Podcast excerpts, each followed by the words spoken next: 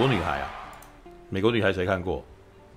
我我，诶、欸，还有嘞，哦哦，那那就是我跟修哥的哦，对啊，然后再来看看聊到一半，苹果会不会出现？苹果，苹果没，苹果到底是有看没看？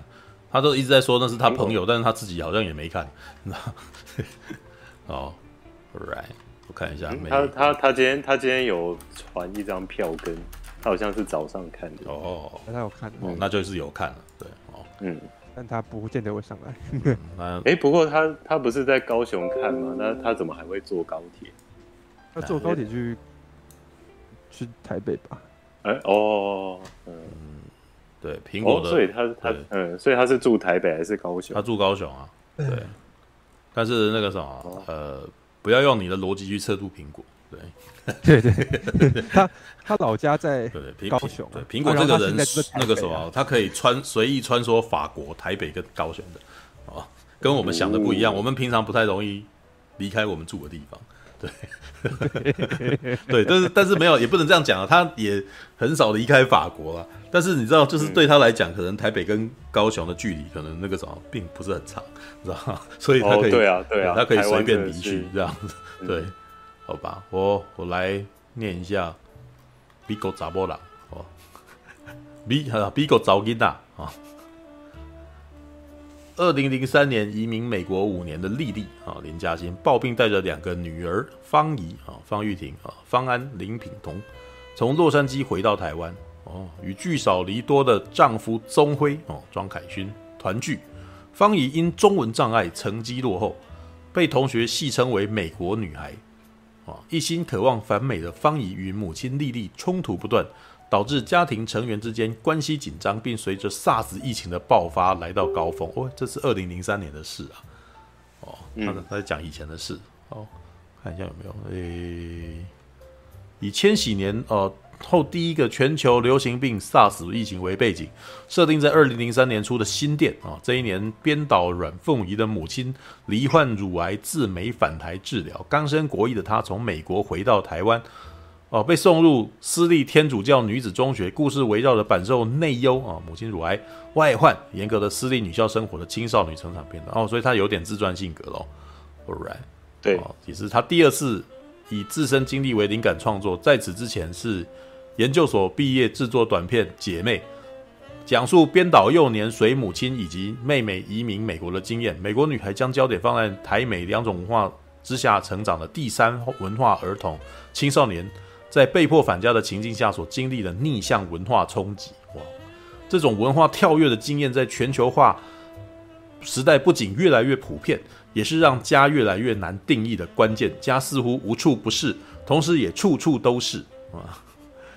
对，这这文案啊，觉得这个文案写到后面就有点在不不不不，这这文案应该是看过电影了，对，所以他自己突然间把自己的感觉写出来，然后我的意思是说，这部这样的文案，哪一部片基本上都可以这样套啊，诶，也还好啦，我觉得他这边没有那么的没有啦，他没有那么的套在哪里都可以啦，因为他特别有提到这个什么第三种文化这个什么，知道？因为这是这是很多小型的，而且可能是。刚出道的创作者最喜欢拍的题材啊！哎哎哎哎哎哎，你确定？你确定吗？那月老不也是吗？对呀，陈佑，你这样子有点怎么了吗？没有啦，不过我我得说啦，就是我们一开始那个时候刚毕业的那几年啊，有很多老师啊会喜欢那个吐槽学生说不要再把自己的经验拿出来写，知道吗？但是我过了，在我那个什么越来越老了，你知道吗？然后再看了非常多，诶、非常多一些人的东西之后，我发现这是无法避免的。对，哪怕是霹雳布袋戏，对，我们的编剧黄强华，他其实也是一直不断在写他自身经验的事情。那只是看你有没有被观众发现，或者观众有没有理解，就是有没有注意到这个人他的自身经验是什么。你知道吗？我不告诉你我自身经验是什么的时候，你就不会知道我在写我自身经验了。你知道吗？像他这个的情况是，他把他在一开始就开宗明义的告诉你说我的自身经验是这个这样子，所以你就知道了。对，但是那你如果多了解一些很多片的作者，你就会发现说，哦，难怪他会写出这样子的东西来，知道吗？All right，好啦，因为 OK 像上次那部韩国的《梦想之地》，嗯我基本上没有看任何解释，可是我一看完，我就马上知道这应该是导演的半自传作品，而且我甚至可以敏感的感受出导演大概是里面的哪一个角色，大把好，就是哪一个角色长大以后变成导演这样，所以然后其实我觉得很多别的国家然后去好莱坞打拼的，尤其是比较偏剧情文艺片的的创作者，其实都喜欢去讲这些文化冲击之类的事情，所以我觉得，哎、好像这是很多呃新新晋创作者他们会很下意识的去创作的题材。你看最呃最直接的就是喜宴啊，喜宴不就是这样吗？对，呃，我我觉得他呃有一点点不一样，但是你讲的是没错，因为他重点都还是在讲文化冲突。但是喜宴是呃喜宴是华人到了美国的异文化，然后但是美国女孩按照她的说法，其实是有点有点更更无所适从的情况，因为她是回来了，然后回来以后，呃，意思就是说我身体我的我的状态是华人，我的我长的样子也是华人，但是我甚至我的讲话方式已经美美化美国化了，因为我是在美国长大的嘛。然后可是回来以后，我的文化也不认同我，那我该如何是好？哦对，那个这有点像那个上汽里面的奥卡菲娜到了那个什么大罗之后，结果大罗人不喜欢他，被然后欺负他的状态。对，All right，好吧，那个什么，先让看过的人讲了。对，因为我这边我们这边这边讲，其实也有点那个什么，哎，其实也也讲不到点上了。对我看一下那个。来吧，我我可能我可能要对不起修哥，我需要你先讲，因为我这 对于这部片真的心得没有很多啊，没有感觉的可能啊，对，可能所以可能需要看那个修哥讲一讲，我能不能就是抛砖引玉这样子。来来来，对，来修娘先。哎，等一下，等哎，等一下，不要。哦，对对，修娘拍谁拍谁，不好没关系，没你慢慢来。我知道陈佑也有这种状况，所以我我能体谅你们。好了，我其实要讲你的一件事，就是哦，哎，初兄。你讲完，嗯、你讲完简介了吗？都讲完了，对啊。好好，那我就讲。嗯、呃，我是因为观金马观众票选奖，呃，第一次看的，嗯、然后那时候就抢先在上在那个所谓的口碑上，还有今天的首映那个全球放映的时候，在这之后看这，我我看的时候，因为我们看了那个五部的金马最佳剧情长片，我发现一件事情很妙的，就是那时候。我在任何的所有的这五部片中，我听到最多次，很多观众默默的就开始发出啜泣声的反是这一场，我就觉得这部片很有可能会得到最佳剧情长片。我是以我是认为会这样子，嗯，呃，可是当然呢，我还是最后真，当然最后结果还是迫不得。当然我是最后是给想就是觉得说。评审结果结果就这样子，我觉得无所谓。他们给的原因我也是蛮可以接受。嗯，我说实话，就是他带给我感觉，阮凤仪他从自己自身经验，然后去改编成这种，你你你你，大家可能经历过了 SARS 那个两千两千零三年那个年代的时候，那种感觉，我觉得非常的。他就算你没有经历年代，你忘记那年代，他用你很多用演员来。自然而然的表达方式，让他们心境，让透过眼神去让你回想到说，哦，就是两千年年代那时候的 SARS 是怎样，流行化是怎样，那时候中间的流行的像无名小站，呃，还有一些就周杰伦和蔡依林的歌，你听到的时候就觉得啊，你他们那时候在讲在谈论到那个流行文化的时候，你有深有同感，尤其是我们像我们这种一九九零年生的这种孩子。我非常有感觉，有时候你会讲到说，比如说像什么小孩，是我们什么同学之间啊，在电脑课偷偷在呃上网去找别的东西啊，或者打屁聊天什么的都有。这种状况其实就是你会感同身受，甚至他们用演的方式，你就会觉得说，哎、就是我那时候我们同学会做的事情，会偷偷在电脑课干的事情，这种很有 feel。而且呢，甚至在什么去网咖啊，或去唱片行啊，说什么说我。说网了，说说什么孙协志有秃头那种事情，非常的有有有切身之感觉。而且我说实在，我很高兴，就是他自从我看《大佛普拉斯》和《无声》，我很难很久没有看到是台湾的新锐导演的端出来的第一个剧情长片是那么精彩的，让我感同身受，让我看了有觉得说可以愿意想要再重刷一遍的一种片，就是这个美国女孩，她最关键就是她把一些那时候一九九零年代小孩子所感受到那种的，尤其是被呃分数考不好就被痛打几下，要么就是痛打几下，要么就是会。处那个那个罚站的时候，那种的心态其实他反映的非常明显。然后，就算你有些抱怨，你还是要接受老师那种的那个的教诲。然后，老师那时候还是没有在那时候体罚，那时候还没有那个什么，二零零六年那时候还没有体罚那个，呃，要限不要再体罚那个那个法律时候还没出现时候。其实你我在那时候那种在二零零六年那时候还有所谓体罚在受，尤其是我们那时候呃。找一分打一下那种感觉，真的，其实我能感受得到。然后他拿那个爱心手，什么爱心藤条或是爱心小手的时候，哦，我看的时候，哦，这就是我我我小时候会做，我会做，我会被碰到事情。而且我只要我不敢被打，我老师还去打的时候，我会加重这种，我真的好害怕。那种害怕心情，我能从那个方又廷那边的感那个眼神那边感受得到，因为他他有落差落差感觉，就是他在美国是原本是资优生。但是因为他在回到台湾的时候就变成是倒数第一名，然后也是呃被老师数落什么，那种心情是非常的不舒服。再加上我有类似的霸凌经验，我能感受到方又婷她很用心这种去把那时候的那时候千禧年代的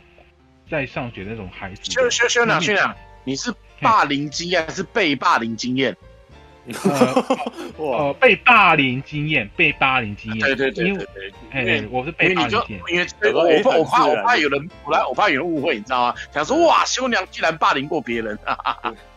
哦，没有没有，什么很自然很自然的就多，你为什么别人动认定修娘就应该是要被霸凌的？哦，因为我只是确认一下是霸凌还是被霸凌，因为这个字差很多。对啊，对对对对对对对对，他们他修娘也可以霸凌别人啊，你干嘛这样？哦，不要不要不要，我我非常反对这种事情。有修娘不是那种人呐，对啊，所以我才要确认嘛。做得好，做得好。我觉得你你是有点越描越黑，是不是？很烦啊！我很怕哎，你修娘不是这种人的，他就是被霸凌的那种啊！怎么过分了，你怎么低调的？好了好了好了，继续继续。我的是说，修娘不是那种会霸凌人的人，好不好？对，你怎么说到这边去啊？真是的。好啦好啦好了，树哥他没有这意思啊。嗯哼嗯哼。好，好，我继续。好，然后我大概讲到哪，就是因为方又廷那个，他一回国就被一直说他被说他是美国女孩之类的这种，呃，被一些那些小男生很屁孩似的跟他讲说啊，你是美国女孩，美国女孩之类的。他当然就在之后一些什么。什么一种行为啊？比如说去网咖被一些家长贴标签，说不要靠让其他孩子去靠近，甚至他小时候的玩伴重新要给他跟他接触那个女孩子，也不跟他在一起，导致那些其实风向，我是能感受感受到，其实我小时候也是这种感觉，因为我被霸凌的时候，我真的很孤立无援，甚至那时候我我才意识到说，原是我自己自闭症的问题，才会比较让我觉得。我能懂那种方玉方玉婷，或是那个软倒他，为什么那时候他把那个投射到那个方玉婷的心态，我觉得非常能感受到我被霸凌心态，就是那种孤立无援，甚至一种各种误会，各种的一一种原因，你不论是什么体型啊，或是分数啊，或是行为啊，都会被容易被人家贴标签。这个行为是非常非常能去，呃，从我这个被霸凌过好几次长久以来的这个孩子，很容易清清清楚的去感受到。呃，再来讲，刚才有讲文化嘛？诶、我我说实在，刚我觉得是很刚好，就是软导他很聪很聪明，就是用一种方式，就是瀑布一样是讲母女，我反而觉得瀑布比同样是都是拍疫情的嘛，就是要讲说说家人的情感方面的嘛，因为瀑布其实比较抑郁一点，当然美国人也有抑郁的地方，但他是比较自然而然让人觉得去接受说这抑郁是。你随时可以碰到的，而不像那种像瀑布那种失觉、失觉、失觉失调那种状况，那种比较难去难遇到的状况。所以，我觉得他比较让我觉得美国女孩比较更人家亲近，在于说是因为你不论是妈妈动不到什么病，还是你那个身自身的那个小时候被霸凌的状况，其实都可以感同身受。你哪怕一个小小行为会被人家同学同台去排挤，都有可能。其实这很正，这是很容易去遇到事情。不管你是你是啊，说的你爸爸是什么身份啊，你一定有时候被排挤啊，说是什么名名贵士族啊，有时候会被被被这样想压。呃，这样不同身份，这样不同的身这种状况都会这样子。呃，我说实话。他因为是被我觉得说，他也投射到说，他想要回那个方玉婷的小女孩，就是大女儿。他因为他回来的时候就是要剪头发，他原本留长发已经很，他已经已经留了很久，再加上他已经受美国化那种绑辫子啊，放了很多彩色、缤纷无样那种长头发，其实你就会想到是黑人那种女孩的那种呃发式那种样子。但她当她喜欢的时候，他在反抗的时候。就可以透露一种心情，他在不能接受台湾那种，呃，这样那种法禁的那种制度，你可以感受得到，他从他眼神，就算他只是简单几句话，然后就是他妹妹在嘲笑说啊，你剪头发后，剪完头发后，头发短发一定很丑。尽管来说方又廷对是不不丑，但是他真的剪完头发后那种感觉，就是他不愿意接受，他为什么妹妹就？就不用剪剪剪掉头发，我就要，就感觉就是被压迫。他压迫感觉真的是长，这种慢慢去随着剧情发展得累积的。刚才我讲那些呃霸凌，然后无那些那些他自己做的事情，去网咖，然后不谅解。其实我说实在，他妈妈也是要负起责任，就是呃林嘉欣嘛。其实他在面临说他只顾虑到说要回。还有那个要去治疗 cancer 那种事情的时候，有时候往往忽略到他的孩子的心情，他有时候蛮自私的。比起那个庄庄凯勋演的爸爸，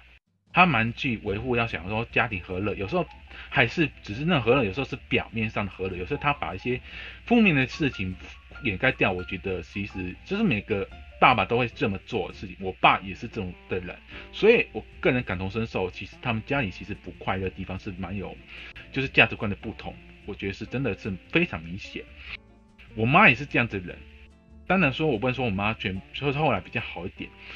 所以说，在家庭这种比较小家庭状况的冲突之下，我觉得方有挺他给他最后把一定把他最后。一次爆发出来，通过一种所谓母女母女原本母女之间的那种冲突，然后最后倒是爸爸掺一脚，因为爸爸看到说你怎么可以对他妈对你妈妈这样子，于是就原本疼女儿的爸爸拿了好像衣架东西就打女儿的时候，我觉得那个真的是让我看好东西，我看了好好好好难过，我看的那一幕就是我我我我爸爸会突然会想打我那一幕，我真的越讲会越讲染上。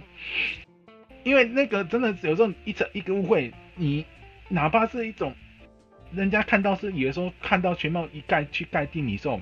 因为有时候家家长说想要教教给他小孩子教训时候，你哪怕是你只是不是无意间做事情，结果导致家庭会更难过、更难受受。真的很多状况，每个家庭这样子。我从我这种我状况就是这样这样子，而且我讲话也有点语无伦次。说真的，哦，我讲到真的流泪，抱歉。原本在戏院不会流泪，说真的，这个对我后进来哦，不要，我真的，嗯，看的时候，原本一开始我在戏院的时候看的还好，我原本想说这是我家里状况嘛，可是我一讲觉得说，天哪，这就是我后来我刚开张海勋然后退已经离开弃儿离开的时候，然后林嘉欣抱的那个大女儿就是方悠婷的时候，我这就是我妈妈会做的事情，你知道吗？她说她后悔了。然后去反而去抱住那个孩子的时候，我我我虽然说我不会去当下反弹，可是方又婷那反弹就是我想要做事，你知道吗？有时候觉得你大人够了没？有时候你们做事情让我觉得很难受，你还说小孩子不要管，可是你有时候让人家受到反，受到已经冲击，受到已经已经不耐烦了。有时候我真的在家里的时候会给给我爸妈吼受，我是忍不住，你知道吗？我平常都会表保持我理智线的，因为我妈已经够理够状况。状况很多了，他有心脏病，又有忧郁症，又有焦虑症，他吃药很多了。比如他的状况已经已经是严重到说我我妈妈随时会流泪的状况。他会不自主。我爸也是不谅解，他已经知道他状况，但是还是觉得说他为什么会哭。所以说有时候觉得他们吵架，我觉得好累哦。要帮他当中中间人，我会更累。我已经有已经有犯犯上所谓焦虑症，甚至焦虑症到我弟弟也受不了。那种他们吵吵闹画面，我那最后冲击，我真的方又挺要推开他妈妈的时候，那种感觉我真的能感受到，因为他已经受够了，不只是文化冲突，家里的冲突。这一系列起来串联起来是非常好，非常能理解的。他用不用很什么像那种瀑布什么自私化，是那种比较文青式的台词去讲出你的感受，反而是很自然的讲出来。你正常一般来讲在家庭中会对话，所以让别人会感同身受。所以为什么中间会讲到会哭会语轮是在这里。所以说，我大致上讲到这里，这是我在自从再重述一遍，这是我一直在看《大佛普拉斯》和《无声》。美国女孩是难得我看到是新锐导演拍的第一部的长片，是让我可以打动我的，真的可以感同身受。这这部真的很不期待。大大致大致上就这样子，谢谢。Right，OK，、来，那那个什么，世博啊，OK OK，嗯，哎，我现在那个大大头贴，因为我之前好像也是用那个 Discord 嘛，嗯、然后就有人说我的那个头贴放在整个版面很像屁眼，所以现在、嗯、现在看起来会不会很像屁眼？你眼睛应该用用大一点，我也不晓得。让我开，哎，等一下，不然我开一个镜头啊。哦。哦哦，OK OK。但是这样比较那个，我有点可以让人家哦，对啊，知道说我我讲话我的那的那个怎么讲情绪吗？对，OK，对啊，那个哎，好，我特别觉得有趣的是，他这部片讲的其实是异文化的，就是在台湾这边遇到的问题。那你？应该在日常生活中有没有遇到类似的情况？因为其实你的长相其实跟一般台湾人也是差蛮多的。哦哦，你在问我？对啊，我说刚跟那个就是文化冲突的部分嘛。嗯，诶、欸，对啊，确实这这部片呃所呈现文化冲突，或者是呃主主角嘛，因为呃整部片主要是因为呃这部片的家庭是有两两个两个小孩，两个女儿。然后主要整部片是聚焦在那个，就是刚刚修娘说那个方玉婷的那个角色，姐姐的角色这样子。嗯嗯。那，诶，她在学校里面所受到那些同学异样的眼光，或者是呃会做很多事情会被放大检视，因为大家知道说哦，这个人他不是从小到大在美国，呃，不是从小到大在台湾，嗯，所所成长。对，就是经历上问，大家都知道说他是从美国来，就是都会对他有这样子的的一些刻板印象，或者是会把他所有行为都放大检视这样子。嗯，对，那确确实就是这部片所呈现的，我自己是有体验过，没有错。但是因为这部片的表现方式，可能就是我接下来想要分享，就是我我觉得我在看 《美国女孩》整部片下来，我。虽然我我是在看着影像，听着声音，嗯，但我一直觉得我在看剧本，就是呃，要怎么怎么哎，怎么讲呢？就就是例如说，我看看到了美国女孩的其中一场戏，好，那个开始在餐桌上吵架了，嗯，然后那个在通常在那个吵架之前，不是都都会有一个所谓这种暴风雨前的宁静，嗯，但是在那个暴风雨前的宁静，大概观众可以感受得出来说，哦。这个感觉不对哦，待会可能要在餐桌上大吵一架哦，那种感觉。然后那那然后就是会让人觉得说，OK，现在这个桥段出现，这场戏叫做呃餐桌吵架戏。然后我我们要准备吵给观众看喽，所以哎，观众准备好了没？我们要吵架喽的那种感觉，就是就是他他有一个他有一个模式是让我觉得，呃，我我好像有一点。我好像有点把这一场戏就是转化成文字在收看的那一种感觉，嗯嗯、对，例例如哦，或或者例如一场我自己现在想到觉得最明显是，呃，他们呃一对父女，呃，就就是主要主角姐姐的这个角色跟爸爸、嗯、他们在家具行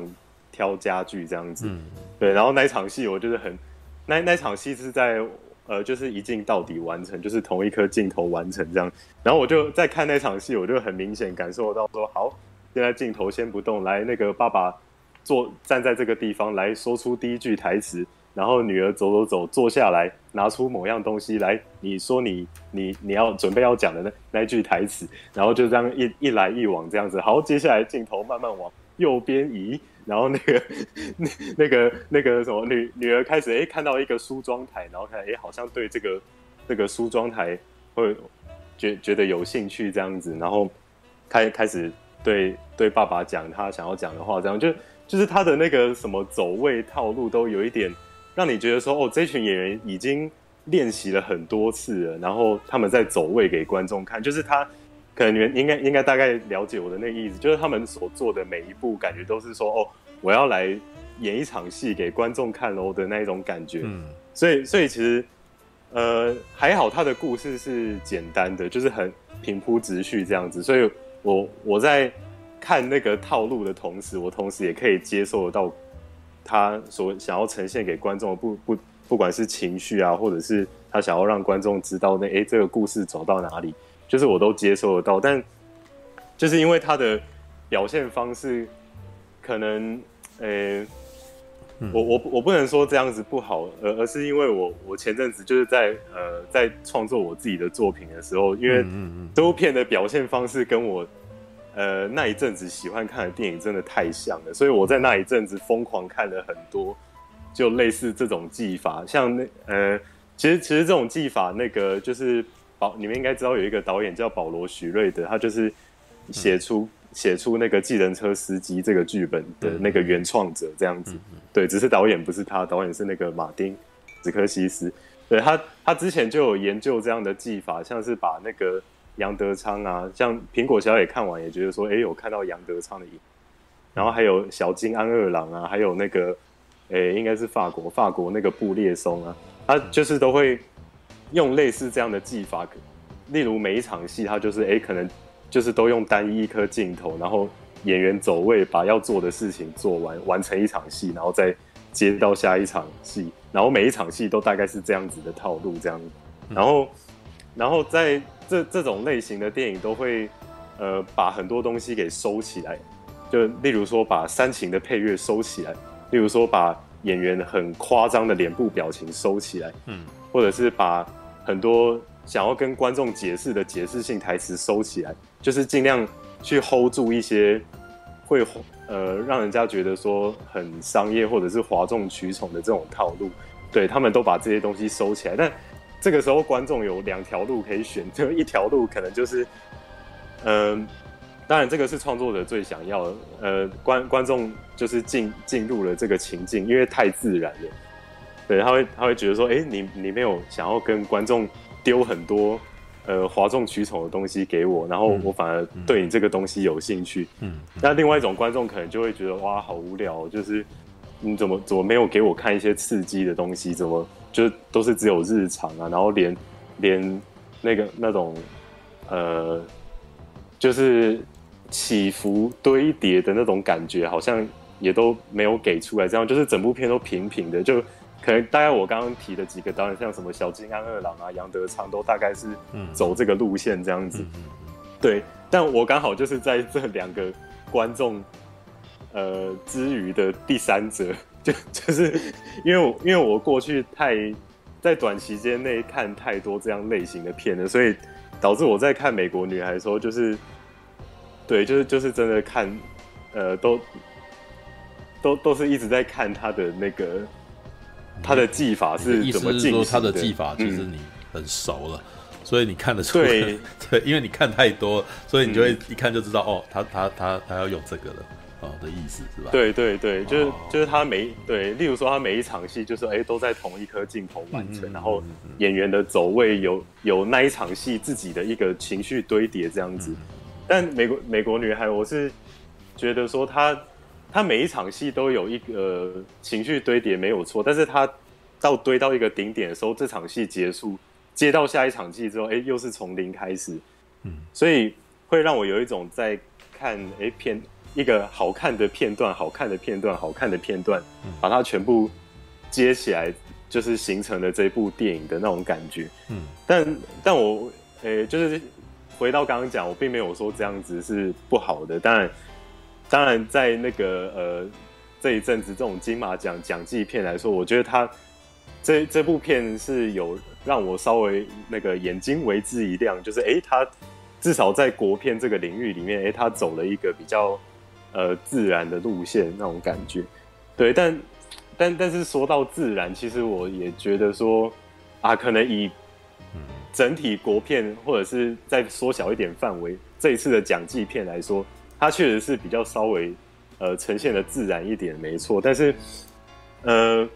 我我我自己还是觉得，就是在每一个演员他们在说话的方式、念念台词，还是会有一种在背课文的感觉。嗯，所以这个可能已经很很多人在讨论国片的时候，可能都已经就是讲天花乱坠，就是几乎每一年的国片都很大多数啊，都都会有这样的一个问题，就是每个人讲话都有一种哎文学感，然后很像在。很像在上台演讲背稿的那种感觉，嗯，但这部片是相较下来，哎、欸，比较再自然一点。但我是觉得那个还还有一点进步空间。就例如说，呃，我现在随便想一句话，例如说，呃，我觉得我现在很冷，我想我去拿一件外套穿好了。但在这《美国女孩》这部片呢，这这句话可能会变成说，我觉得我现在有点冷，我想。我去拿一件外套来穿，好，就是他会在中间有一种很、哦、很尴尬的空白。这个、这个好像是一般的表演上面都会试着让你讲话有点断句啊，然后什么的。对对，然、嗯、然后，呃、欸，我我在看的过程中在想这件事情，有让我想到，就是去年你们跟那个海雾的导演在聊他那部作品的时候，就是那那个海海雾的导演不是有说，如果。他的他的那个剧本把所有的台词全部是呃写成英文的话，那个透过演员演绎出来，其实是会更自然、更日常。那我觉得《美国女孩》也有这样的感觉，就可能可能一部分是因为呃导演是从美国念完那个 A A F I 回来的，嗯，对，所以他可能在写剧本的方式也有一点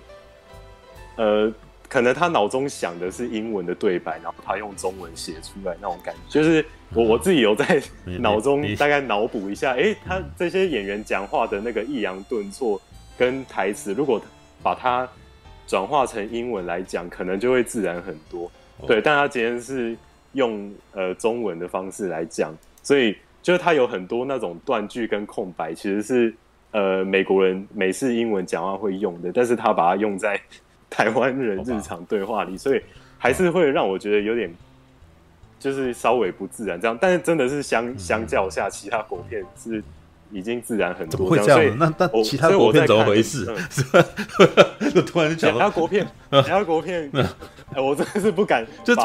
按照你的说法，一个从美国回来的人讲中那个什么写的台词，虽然让你觉得不自然，但是还是比一般的住在台湾的人写的导演写出来的的剧本还要自然。是这个意思吗？对，所以，所以我 我我我才觉得说，诶、欸，像这一次金马奖那个阮凤仪嘛，就是美国女孩导演有得最佳新导演，我是觉得实至名归。就是你，所以我才不会说我我不会去不喜欢这部片。虽然我整部片看下来，就是回到我之前常讲那句话，他没有让我忘记我在看电影，但但是我知道这是一部好电影，并且是这个团队是。呃，一群爱电影的人，他们懂自己在做什么，他们在，他们因为爱电影而做出来的一个，就是，就是，就是你你知道说他们是一群喜欢电影的人创作出来的电影的这种感觉，所以我不会觉得说这部片不好看还是什么，只是因为真的刚刚好，我在前阵子就是在想创作自己的作品的时候，刚好我。我对于啊，我刚刚我刚刚还没有讲完那个保罗许瑞德，他之前是研究了小津安二郎，然后布列松跟那个就是杨德昌这这些导演，他把它统整成一个呃制作格式，叫做电影中的超验风格，他把它写成一本书。对，然后我我我虽然没有去读那一本书，但是我有去查很多那个保罗许瑞德在讲解这本书的一些演讲记录，这样就。大概全部加起来可能五六个小时这样子，所以我应该算是自认有摸透他那个电影中的超验风格，大概会用到哪一些技法这样子。所以我在看《美国女孩》，就是哦，这个是电影中的超验风格这样子。对，那讲到刚刚对，所以我所以我觉得说，可能很多那个影台湾影评圈很多人会说，这部片呈现的好日常、好自然，然后好生活化什么的。呃，我我自己的脑补可能是因为他们用呃《美国女孩》是一部国片这样子的预设立场来看这部片，所以相较下它真的是自然很多。但如果要透过我自己自身对于日常生活的观察，我还是会觉得人类不会这样讲话。就是这这部片他们的一些念台词的方式还还还不是很台湾，对我来说啦。对对对，所以哎，所以所以，所以这种，嗯，好，修哥你可以问，因为我有点那个，嗯，我知道，呃，我就问你一下，当方佑廷和林嘉欣他们用英文讲话的时候。你会觉得比中文还要流利吗？我那时候就有那种感觉，欸、因为我、欸、会耶，嗯，因为我觉得其实我台词好像是这样子，哎，对，你说你说，对，因为因为他们在开，因为因为哎、欸，其实我觉得这部片很写实的一个地方是当呃要进行一场激烈争吵对话，然后刚刚好这一场这一场吵架戏的对象有这个女儿的时候，就是通常呃。就就是这样这样子的人吵架吵到一半，都会把他自己最熟悉的那个语言翻出来。就是他吵到一半，哎，突然开始用英文在吵架。我觉得这个做的非常写实。就嗯，就就是例例如说，呃，可能我在听那个就是 Podcast 百灵果，就是他他们不不是两个主持人，就是都有在国外待一阵子嘛。他有时候会也是会吵架，吵一吵，突然用英文吵起来，这样就让我觉得，哎，美国女孩有抓到这个精髓。嗯，就因为因为主、嗯、那个小女主角本身是在美国是待比较长的时间，然后她已经整个人的思绪是在那个文化里，所以她所思考的那个语系也是用呃美式英文去思考，所以当她在吵架的时候吵一吵，会突然变英文，让我觉得，哎，这个导演有抓到这个精髓，但一部分也是因为。那个这这部片的代入角色就是导演他自己本人嘛？嗯、你看，光是从名字，导演叫阮凤仪，然后这部片的女主角她的名字叫什么？叫诶诶，等一下我叫什么？阮凤仪，然后她叫呃梁芳仪，对，梁芳仪、阮凤仪，这超超明显，就是这小女角角的角色就是导演的、嗯、的一个投射角色这样子，嗯。对，然后，然后，对你刚刚提到那个英文对话部分，会让我觉得，哎，他们在开始转换成英文讲话的时候，让我觉得，哎，突然自然起来。然后刚好演就是方玉婷那个新最佳新演员，他他们当初在选角的时候，也是从那个呃双语学校去挑的，嗯，对，所以那个女主角本身就是也是学那个英语系语言，在学校就是学双语这样，所以她英文。表达上也非常的自然，这样子。嗯、那但但是在那个呃小女儿，就是更小的那个妹妹身上，我我我觉得她，哎、欸，就是我我我后来有去证实，哎、欸，真的跟我当初猜的一样，就是，呃，我我在听她讲英文的时候，感觉有一点标准过头，就是因为因为刚好两个小女儿都是送去美国回来，然后姐姐的那个角色就是主角，她她她讲的就。还蛮自然，然后很生活化，这样就是可能会很快，然后有点含糊不清，没有把每一个单字都念得很标准，这样就是很很很像在听那种那个就是美国人讲 podcast 那个那种很自然的感觉。但是在那个小妹妹，就是最最小的女儿，她她在用英文进行对话的时候，会把每一个字都咬得非常清楚。就在她的部分，我是有点小出戏这样，然后我。我在看完之后有去听那个，就是当当时在金马影展首映的时候的那个映后座谈记录，在那个金马官方那个 YouTube，刚好有观众问到说，哎、两个小女人她们是不是呃本本身就本身就有可能待过美国这样子？对，然后导演的回回答是，就是像我刚刚有分享到说，那个主角他是念双语学校，然后。另外一个小的妹妹好像也是，就是我觉得比较不自然的那个，但是她学的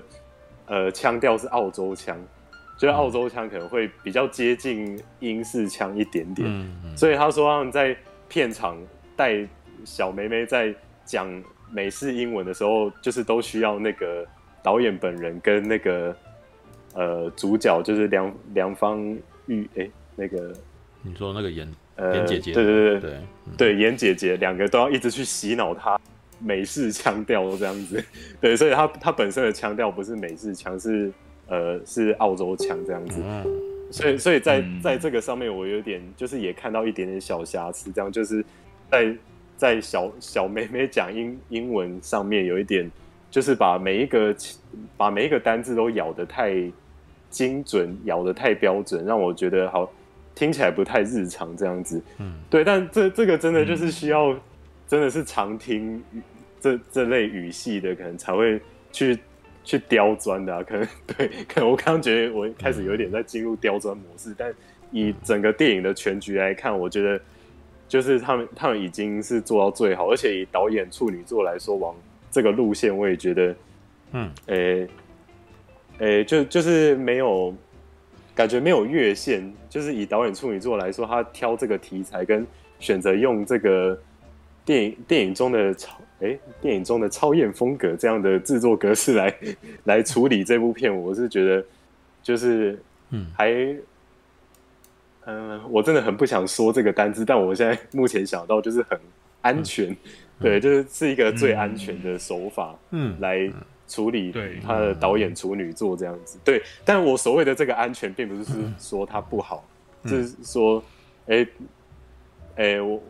就是他这样子安全的处理方式让，让让我觉得，哎、欸，我就是看了一部好电影，这样子，就是他也没有特别想要说，哦，自己好不容易有一部电影可以拍了，我想要尽量把我所有的理念、价值观什么一大堆的，或者是什么娱乐兴趣塞进这部片，做一个大杂烩，这样，他就是好好的把他当时那一阵子的经历，用作者论的方式创作出来，然后，呃，我感觉出来，应该导演在。创作完之后，有得到一个他自己的宣泄，这样子，还有他可能对于他妈妈想说的话，对于他爸爸想说的话，还有他自己想要走出他当时遇到冲突，有点不知道自己不知道自己的呃心里的那个家在哪里的那个处境，他就是阮凤仪透过创作这、嗯、这部片，让他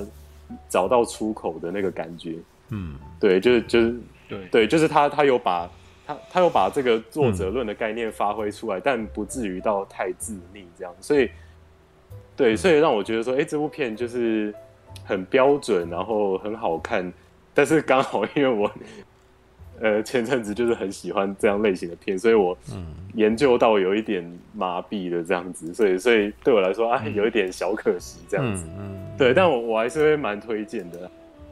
对，就就是。就就是如果哎、欸、想要看一下哎、欸、最佳新导演，然后最佳新演员，嗯，然后这一次金马好像也拿好像拿四五项吧，嗯，对啊，就是想要想要知道说大概哎、欸、现在那个金马金马奖的这个评审的胃口大概到哪里，可以可以看一下这样子，嗯、对，或或者是对于现在的国片想要看一点不一样胃口的，就是如果你觉得说哎、欸、国片好像呃。好像每一部都有点想要，呃，嗯，然后我这个实在不想再讲这句话，哗众取宠。如果觉得说，哎、欸，好像现在国片有点哗众取宠，有点想要把很很多，哎、欸，很多导演想要，呃，炫技给观众的东西，全部一股脑塞给观众看的话。当然，哎、欸，好好险，我没有只说哪一些电影是这样子。就是如果如果说，哎、欸，可能最近看了一些讲记片，感觉有有这样子的感觉的话，也、欸、可以去看一下《美国女孩》，因为它是一部，哎、欸，把很多东西都收敛起来，然后邀请观众带入这个故事的那种片。嗯、对。对对对，他他没有想要把什么东西一股脑塞到观众眼前，他就是有点像是，嗯，呃，邀请观众进入这个故事。对，然后让你去，让你去体验整个导演想要传达给你的情境，这样子的那种感觉。但我但我问个问题，嗯，OK OK，嗯，呃，我也有，我也有，你这样讲起来，嗯，呃，美国女孩也没有说风格多不一样啊，因为这就是感觉就是所谓台湾的呃。艺术片的创作者会用的一种风格啊，你都提到小金安二郎，都提到杨德昌了，他们不都是一脉相承这样拍下来吗？没错，但是因为这这几年太久没有这类型的片出来了，可能就是少数，然后也没有，就是声浪没有像这一次美国女孩这么高。像之前我也可以提啊，像那个就是萧亚全的那个范保德，也是有点类似这样的感觉。嗯，对对。对啊，然后还，然后还有那个去去年我最喜欢的国片是《科峰村》，对，他也是用类似这样的技法。对，但是就是他的声浪没有像美国那么高，所以刚好这可以借由哎美国女孩这一次刚好有被有被大家看见了这样子的操作模式，哎，大家刚好大众的观众也觉得自己被带入了，嗯，然后也把这部片的那个口碑做起来了，所以刚好我可以就是在这个时效内趁这个机会去推这部片，这样，因为之前的那几部虽然我也很喜欢，没有错，可能喜欢程度还大于美国女孩，但就是因为这个讨论度太低了，甚至是可能很多人连连哦，比如说比如说我跟人家说哦，我去年最喜欢国片是《科风村》，他们可能连《科风村》这个片名都没听过，这就让我很难推荐这样子啊。对，所以刚好借由《美国女孩》，觉得说哎，就是可以推推荐一下这样子不一样的国片。对，应该应该说在现现在它算是已经被推到主流，在。目前的主流国片片单里，它是一个比较不太一样的这样子。嗯，对对对，没错没错，真的。嗯嗯。哎，端也成有我，啊不不不不不，博洋。哎，我在想，我在想说那个语言表达方式，我就想到一个一个一个例子，就是已经过世的李登辉，他就是生长在日本的那种环境语言教育下，然后你会看到他有时候为什么讲话那么慢，去讲出那台语的时候。我在想，他可能是生长的环境之下，他是用日语去思考那个语言表达，再去转过他脑袋去去想怎么去讲台语。有时候我在看《美国女孩》，也有也有这种既视感，就想说看到林嘉欣和方佑婷，但是或是那个那个那个另外一位叫什么？哦，林林品林品田林品田他们三个，哦林品彤林品彤林品彤林品彤哦哦，你你也你也让我想起来，我刚。叫他最小的妹妹，最小的妹妹一直想不起来名字叫什么。对，林品彤。没没事没事。嗯，对对对，因为我觉得他们三个，尤其是林嘉欣和方佑婷，方佑婷的方式就让我想到，真的是他脑袋是用英语思考，然后再用转。有时候他没有办法表达的时候，他有时候才用才去慢慢想。你会发现他有时候讲中文比较比英文讲流利的时候，就是他很像李登辉那样子。他要慢慢去思考，才去讲出他比较另外去擅长的语言。可能那个语言是他平常会讲，但是已经不可能表达。就是你有那种感觉，说是会有那种人，他是有有想要去，或我们换种方式来讲，就是他有导演是想要说表达像他这种生活过在一个呃在国外，然后他要回来台台湾这种华语圈的时候，用中文讲话的时候那种的这种的民族嘛。你觉得有那种感觉？哦，哎，我刚刚好像有大概简短提到，对啊，就就是就是，例如说吵架嘛，他们会吵一吵，突然变英文这样，所以代表说他们的思考语系其实是偏向美式英文那边的。所以像你刚刚说那个李李登辉的例子，那转换到美国女孩，他们一样在讲中文的时候，哎，我其实也看得到那个痕迹，就是他们是用英语在思考，然后把它。转化成中文讲出来，但我我我刚刚讲说中文的部分也有点不自然的部分是，呃，当然是有排除掉他们了，就是几个主要就是用英语系在思考角色以外，嗯、对吧、啊？像像像爸爸他在拍爸爸他的日常，就是排除家庭日，像他工作的时候，跟他私下跟那个朋友对谈，就就就是会让我觉得有那种那个。就是念 背课文的那种感觉，这样子，对，但但是在那个就是你说防防玉婷他们那个就是主要的这个家庭，这这个我是会排除掉，因为我看得出来说他们他们在演戏的方式，或者甚至是他们本色演出吧，可能他们已经是对脑中已经是被那个英英语系的思考模式攻占了，然后他们在用。他们在讲中文的时候就会有那个痕迹在，嗯，对，就是他们用英文思考，然后翻成中文讲出来这样子，嗯嗯，哎、嗯，对对对，对。对啊，所以我觉得在主要那个家庭他们之间的那个对戏上是让我看的比较享受的这样子，对，因为因为因为他们、嗯、他们真的就是在每一个小细节都让我觉得有抓到精髓，不会让人家觉得说哦，这个是刻板印象。嗯，就就是他，对，他是真的把很多，嗯，但因为因为一方面真的，就因为导导演本人他就是这个故事的的主角啊，所以好像也很难说他是用技巧的方式来呈现那些小细节，而是哦，因为导演本身就就是主角本人的，所以他很懂得怎么去呈现他当时所经历的东西给观众看，所以所以就是才会这么日常感这样子。嗯、对，但是他在呈现日常感的那个技法，是我过去熟 就是。有研究过、熟悉的，所以我才没有办法说被他带入这样子。嗯，对啊，所以可能其他，所以我觉得才觉得说，哎、欸，其他观众看一定会觉得这个东西叫自然。对，但对我来说，它是用这个电影中超验风格的技法在包装自然，这样子。嗯，所以只是刚好没打动到我了。这样子。嗯，对，所以我在想，有一部最，我最近在想到一部，因为我在金马那个观。观众场看完的第二天，然后跟一位朋友也是簇兄的粉丝，呃，我们就那时候一聊到说美国女孩，他就联想到一样是，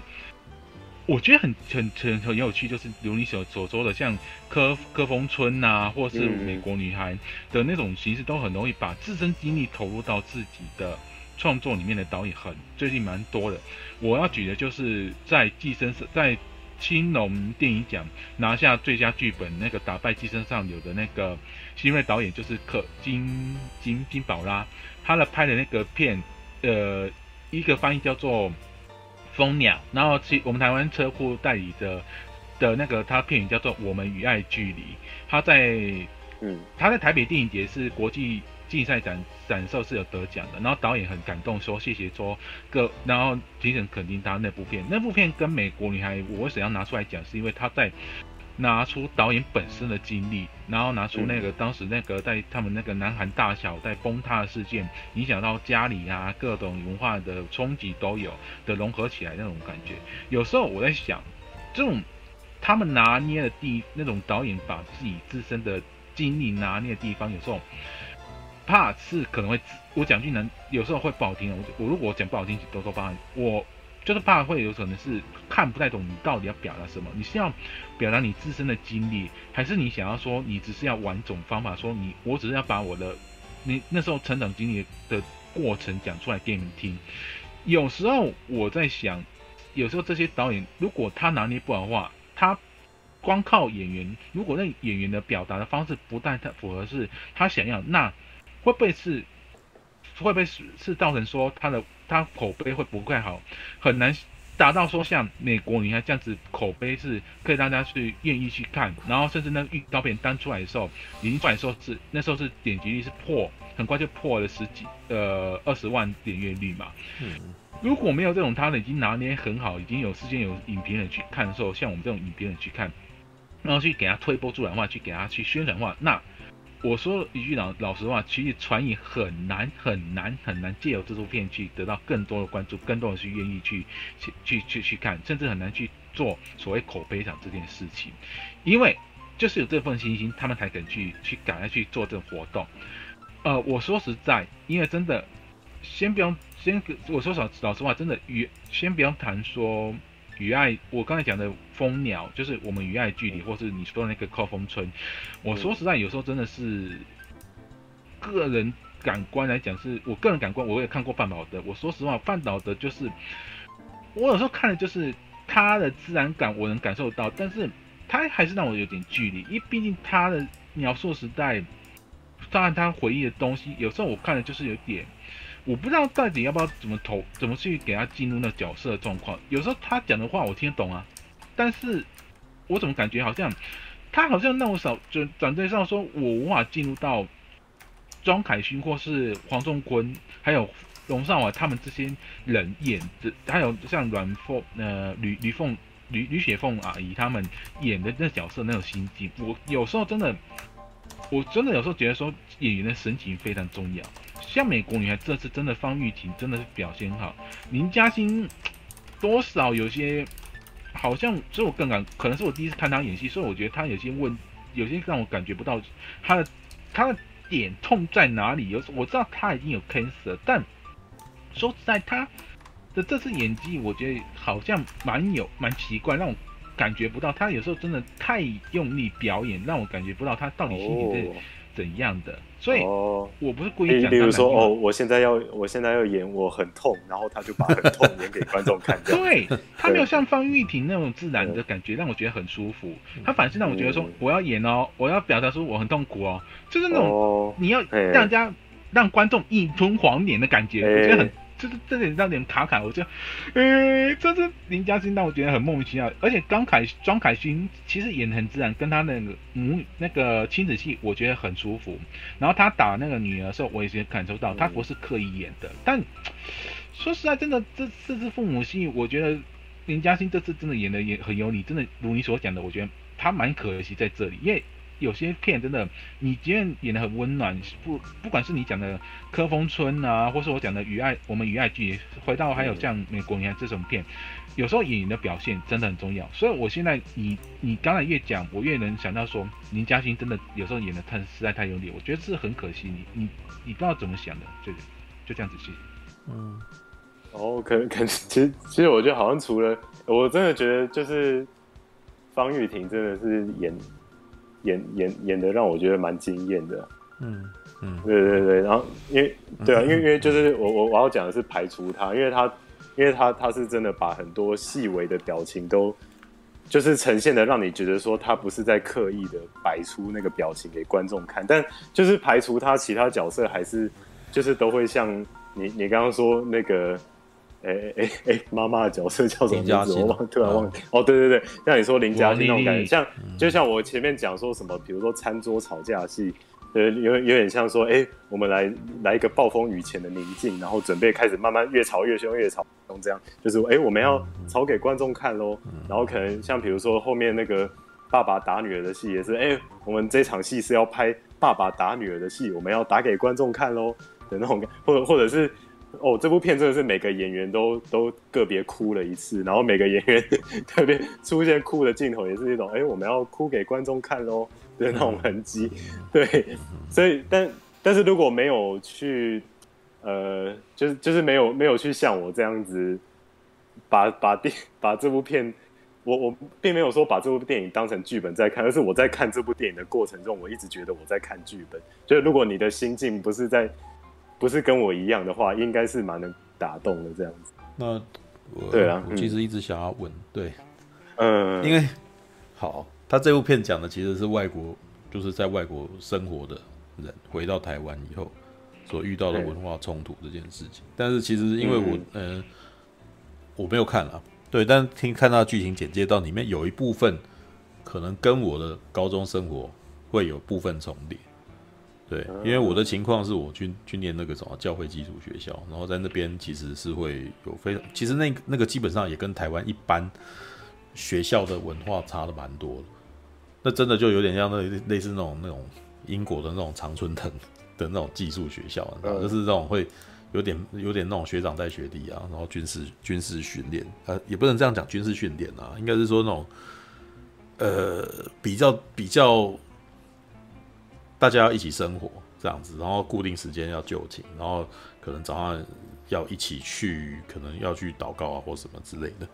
对，就可能就不是一般那种在外面的学校上完课又回到家里面又那个啥，然后就你自己的事情了，那你自己的时间了这样子。但是，对对，嗯，这不是重点哦，重点来自于说你曾经里面也是会有一些国外回来的，或者是或者是那个什么外国人。就是比如像我在大学的时候就有那个什么日本日本来的，也不能说日本来的，应该是说他是他是住在台湾的日本人啊。然后孩子其实基本上有会去日本，会回来台湾这样，然后还还去美国。因为我这一个年纪的人，事实上有蛮多是那种状态的。因为在九零年代的九五年吧，因为可能一九九五年那个什么闰八月那个那个时期，就第一次台海危机的时候，就。因为很多台湾一直以来不是大家都会很怕说，好像我们很好像会会会战争嘛，然后可能那个什么生活会不安定嘛，所以其实有一些那个有些人是有办法离开的，他们有会有一部分会有一批人会会就离开，然后这就是所谓的那个什么美国女孩 她那样子的情况，知道像那个什么我们那个月老的那个什么背后出资人啊，黄立黄立成。啊，马吉迪家，啊他以他的那个什么家里面也是一样，就是很他在他那个什么爸爸那一辈就已经移民到美国去了，那只是后来他们那个什么回回来台湾这边发展，对，但是可是在我那个时候有遇到的情况是，嗯，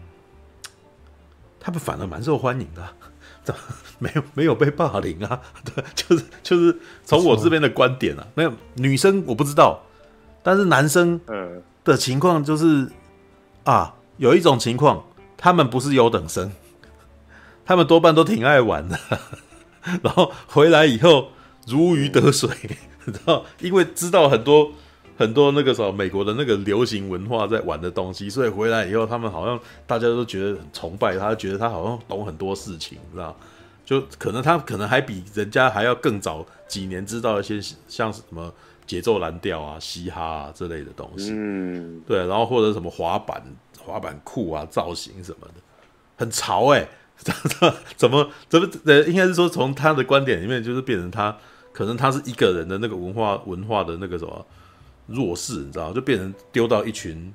台湾的那个文化比较从众从众效应的那种，就是大家会笑他跟你不一样。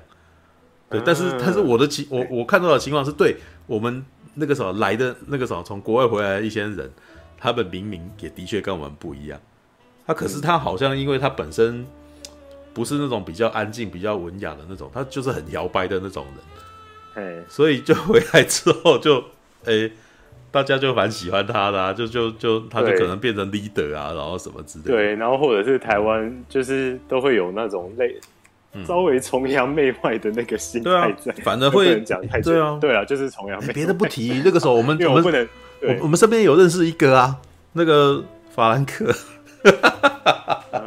哦，对啊，他也法兰克的国中是在国外念的，他回来以后哇，好潮，我知道他的那个什么女朋友很多，然后就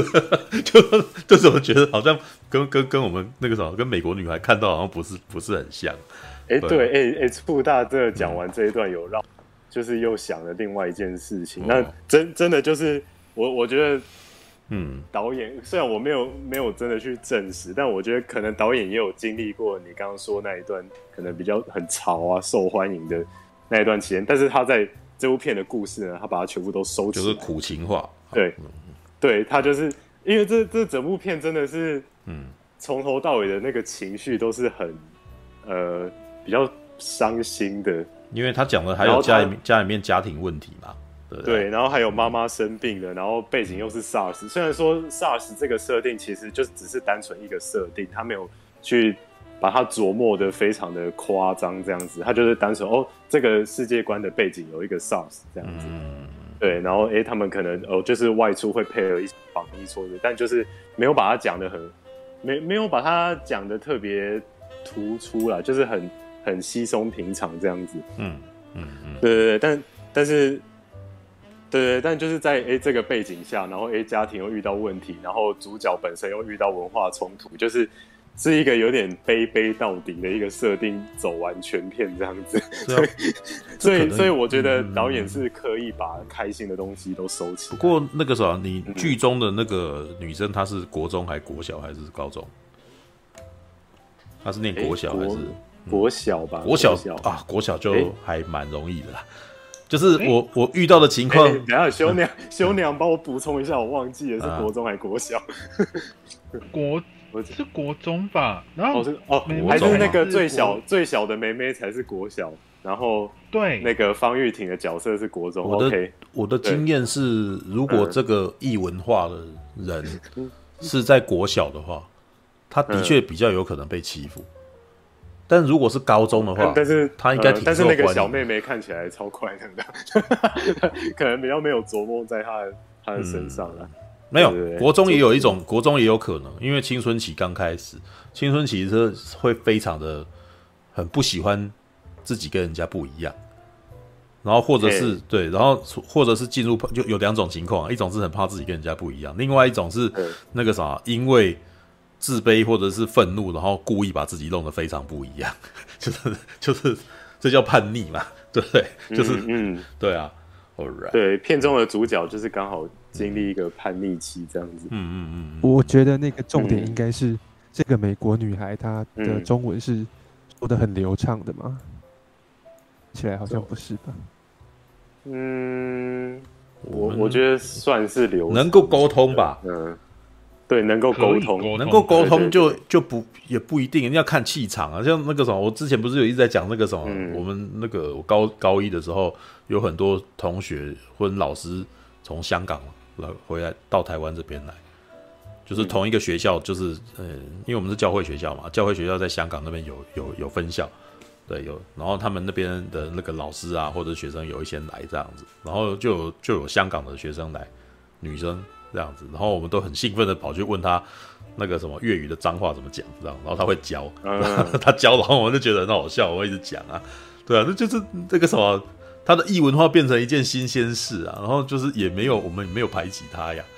是吧？对啊，因为我在想，那有可能我没看这部片，但是我觉得那有可能是。天，这个人他就算感受到了，哎，好像旁边人都会对他很好奇。嗯嗯嗯，是，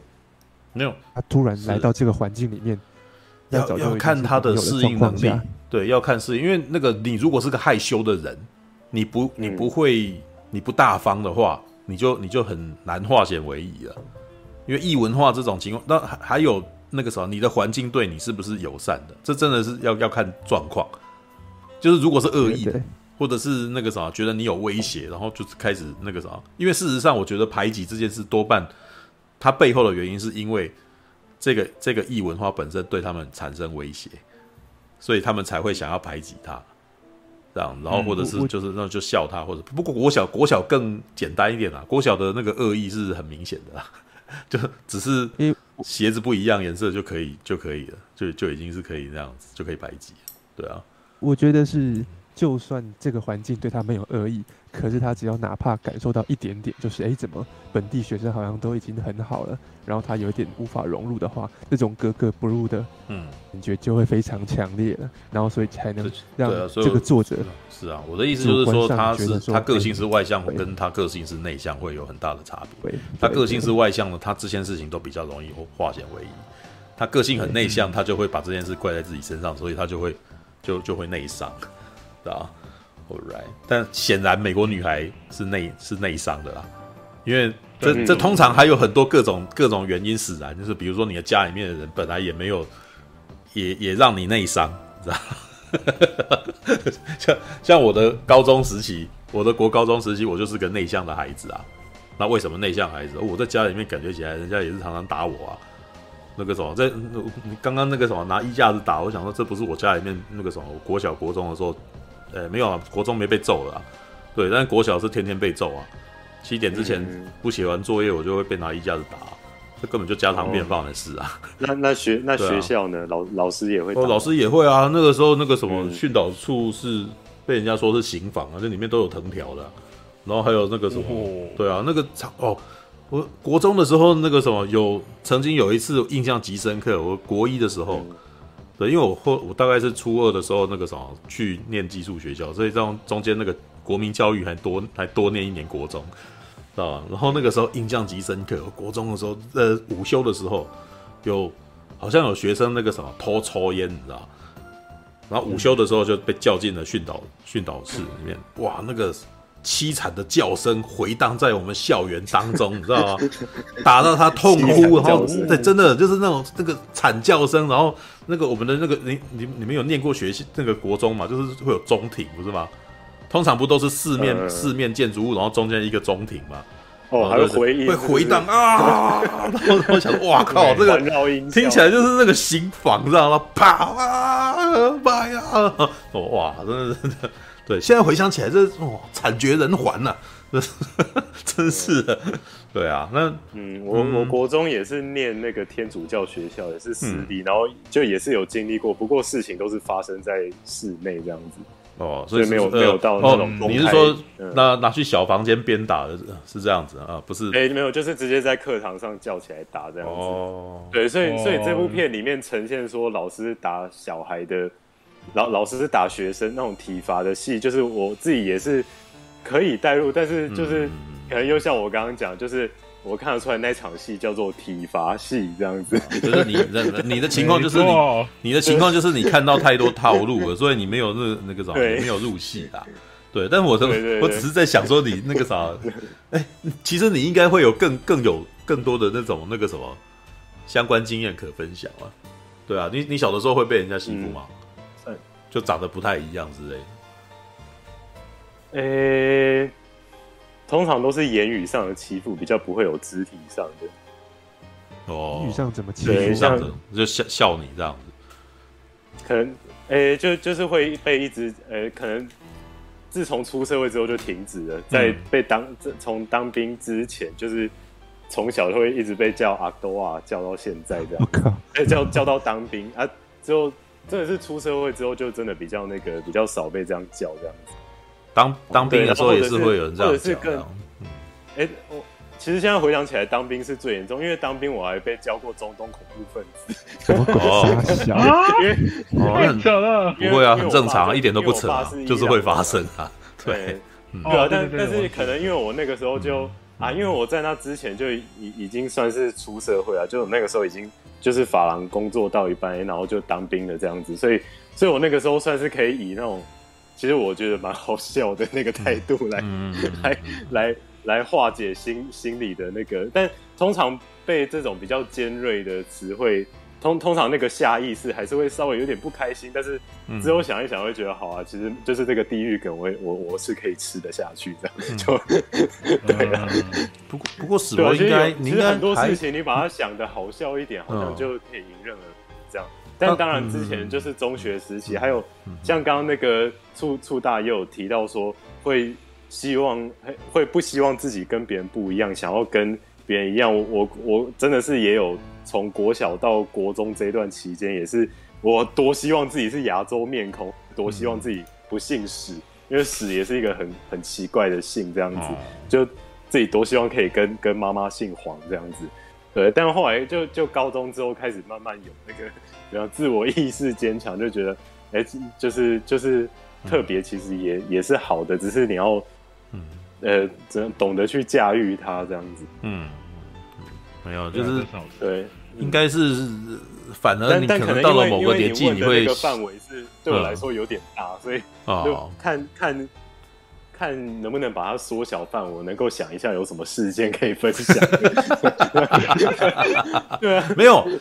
这件事情没有什么好，没有。其实每一个人的，因为可能。对啊，国小、国中霸凌是真的，就是脑中浮现很多，嗯、但是很难确切的指出哪一个词汇之类。哦、对对对，就是太多事件了，比如说有点让你明确的讲。嗯，你最受伤的一次啊，你印象中让你觉得啊、哦，我、嗯、我觉得好受伤哦，有有这样子的感觉吗？还是都还好？诶、欸，对，诶、欸，会会让我停顿想很久，可能就是我真的。都都有去那个，早就 pass 过，都有去拿，对，所以过去。你 你突然间他讲，他就想不起来。可能有对啊，可能有一些比较比较尖锐的词，可能，但但可能这个大家也都听过，就可能会会就是滚回你的什么什么国家什么字，但。就是可能、嗯、可能有一些连连我是混伊朗都不知道，就会 觉得说滚回美国，然后只要看到外国人都觉得是美国人这样子，哦、对，嗯、对啊，但大概就是对，大概大概就是很多那个影视作品在呈现文化冲突的时候会蹦出来的那一些话。可是大家，你的样子其实，嗯、因为你五官深邃，但是事实上台湾也有非常多原住民是。很跟你蛮接近哦，是啊，但对啊，对啊，但是在肤色上，我是就再稍微再亮亮一点啊，亮一点哦，对对对，用亮来形容，对，然后然后然后原 bright，呃，明度明度明度亮，对，不是说颜色，彩彩度比较低，你看，哎，对对对，好吧，我我本来想说你是因为跟人家介绍说你爸爸妈妈爸爸有这个什么中东血统，人家才会知道你是。中东恐怖分子之类的，对啊，对啊，就因为因为当兵就是一个，而且而且我刚好被分派到那个营是比较小型的，嗯，就是所以所以大概就是一个人传出去就说，哦，大家爱讲这样，就是因为其实没有军军队里面本来就很无聊，就没有东西，没有别的话话话题可以讲，对啊，对啊，嗯，好吧，这个没有，所以可能会比较受伤的是，连那个对方是你都没对话过，然后你也不认识他，甚至都连擦肩而过都没有，然后他就说什么中东恐怖分子，对对对，这这种会是最让人家有有一点怒气起来，但对啊，但但我自己是就是可能因为就是也生活久，所以自己内心有那那一套那个防护机制，可以去把它可以去把它消化掉，这样，所以我我自己是。算蛮习惯的啦，对啊，台湾其实就也很也很难说它是什么。台湾其实有一些那个就是已经很在地的外国面孔之人，然后在台湾对还挺红的呢，你知道吗？就就我还记得他们之前还有在 YouTube 拍过一些影片，我觉得很好笑，因为他们玩的冲突就是他明明一个白人一个黑人，嗯，然后就可能两个人骑摩托车撞在一块，然后然后就。骂出来是那个什么，是台语，你知道吗？是台语，然后你逃开派气，外国脸孔。对，然后这个时候你把假冰龙，然后就在那边，然后你那时候会觉得这反差它很大，然后很好笑，知道吗？对，所以后来就是他好像还，我记得那个什么，好像还变成了类似够综艺咖之类，就是常常去上综艺节目，因为他表表演很夸张，这样子，所以所以才那个什么，就变成哦，大家大家常常会喜欢邀他们上去讲这样子。所以有一阵子还蛮红，还蛮多的哎。我还记得有一个是呃，有一个叫欧郎的，就是他喜，就是可能他平常好像还是修摩托车的，你知道，所以所以他、嗯、所以他就蛮很流利的台语，然后就就在那边讲我欧郎哦，我因为讲讲到就是，可是可是因为他他看起来太像外国人了，他就是一个外国人啊，嗯，他脸是脸是那个黑人的那个面孔，所以反差挺大的。对啊，不过啊，我我觉得啦，其实在这几年来，其实也不是这几年的，就是应该是这二十年来吧。反正那个什么混血的血统，其实是那个什么会被大家羡慕，你知道？所以其实反而 他们爱讲这些，其实是一在某种程度上，其实是一种出出自于羡慕，你知道吗？哎，五官深邃，哎，拜托，深邃的五官谁不想要？我也要，我我也想要眼睛大大的，鼻子挺挺的。对不对？因为现在外国，嗯、应该是说现在的美学观点基本上都是欧美欧美风格，哎，对啊，所以长得像欧欧美人，其实是大家其实在，在在台湾听其实是吃香。嗯，我还记得你那个时候是还，因为因为我感因为我感觉 近几年是比较偏韩流啊，嗯、就没有没有那个是因为在台湾模仿韩流比较容易。你想要模仿白人太不容易了吧？你你想模仿白人，想要穿的像汤姆克鲁斯，那再去做干五扣脸，知道吗？是你才有本钱这样子呢，知道吗？你那个像那个时候，我还记得史博之前那个时候，你你你不是在剪头那个时候练那个剪头发的吗？然后你有一次好像有拍了一部慢动作，然后你把头发整个披头散发散下来。哦，对对对，有一个慢镜头，算是我第一第一支认真创作的。哇，我那时候觉得哇，短片这样子叫 N 导，我就没办法呀？你看那个啥，史博每次上线那个什么苹果小姐多开心，你知道吗？可见是多受欢迎的是，那样貌其实是很受欢迎。是怎样？我我以后都要开镜。开镜头，你开镜头，我的点阅率可能会增加，哎，会增会增加女性女性观众群，对吧？会吗？好啦，那个在这不需要那个。以前比较瘦的时候，常常也是因为脸孔稍微深邃一点，然后人家都会误认为我是呃外国人或是混血儿。有吗？开来看看，我我 我现在变胖了就不像了嘛。那那那你就瘦一点，然后好不好？重点是我有好几次都可以感受到，就是他们原本好像对我可能刚认识的时候，或者还不熟的时候，对我会非常有兴趣。嗯，然后呢，等到后来从我这边得知说，其实我并不是来自外国，或是我不是混血儿的时候，我可以明显感受到他们对我的兴趣就大幅下降，这样子就不太想理我了。哦，那那你那你怎么不装一下外国人呢？你知道吗？我我不想啊，我觉得这样很可惜。要假装那个什么 A B C，而且还会被被人家识破。如果搞到对方是专业的，没有，就有一种不是有一阵子很喜欢在流行那种很假的那种那个什么台湾英文嘛？啊，英文啊，英，A B C 是英文，然后？哎，陈佑，你今天有没有去那个 meeting 啊？精精品一定要，对，我们等一下要去那个 station 嘛，知道吗？多看，就你说一定要夹一句这样子。我我有我有研究过他们那那些人讲话的方式，有一些是真的，是因为他所谓的英文式脑袋，你知道，他找不到，哦那个、他找不到、欸。那个好像有被那个什么黄大千还是谁拍成一个解析影片，嗯、就是说要怎么让人家以为你英文很好，嗯、就是在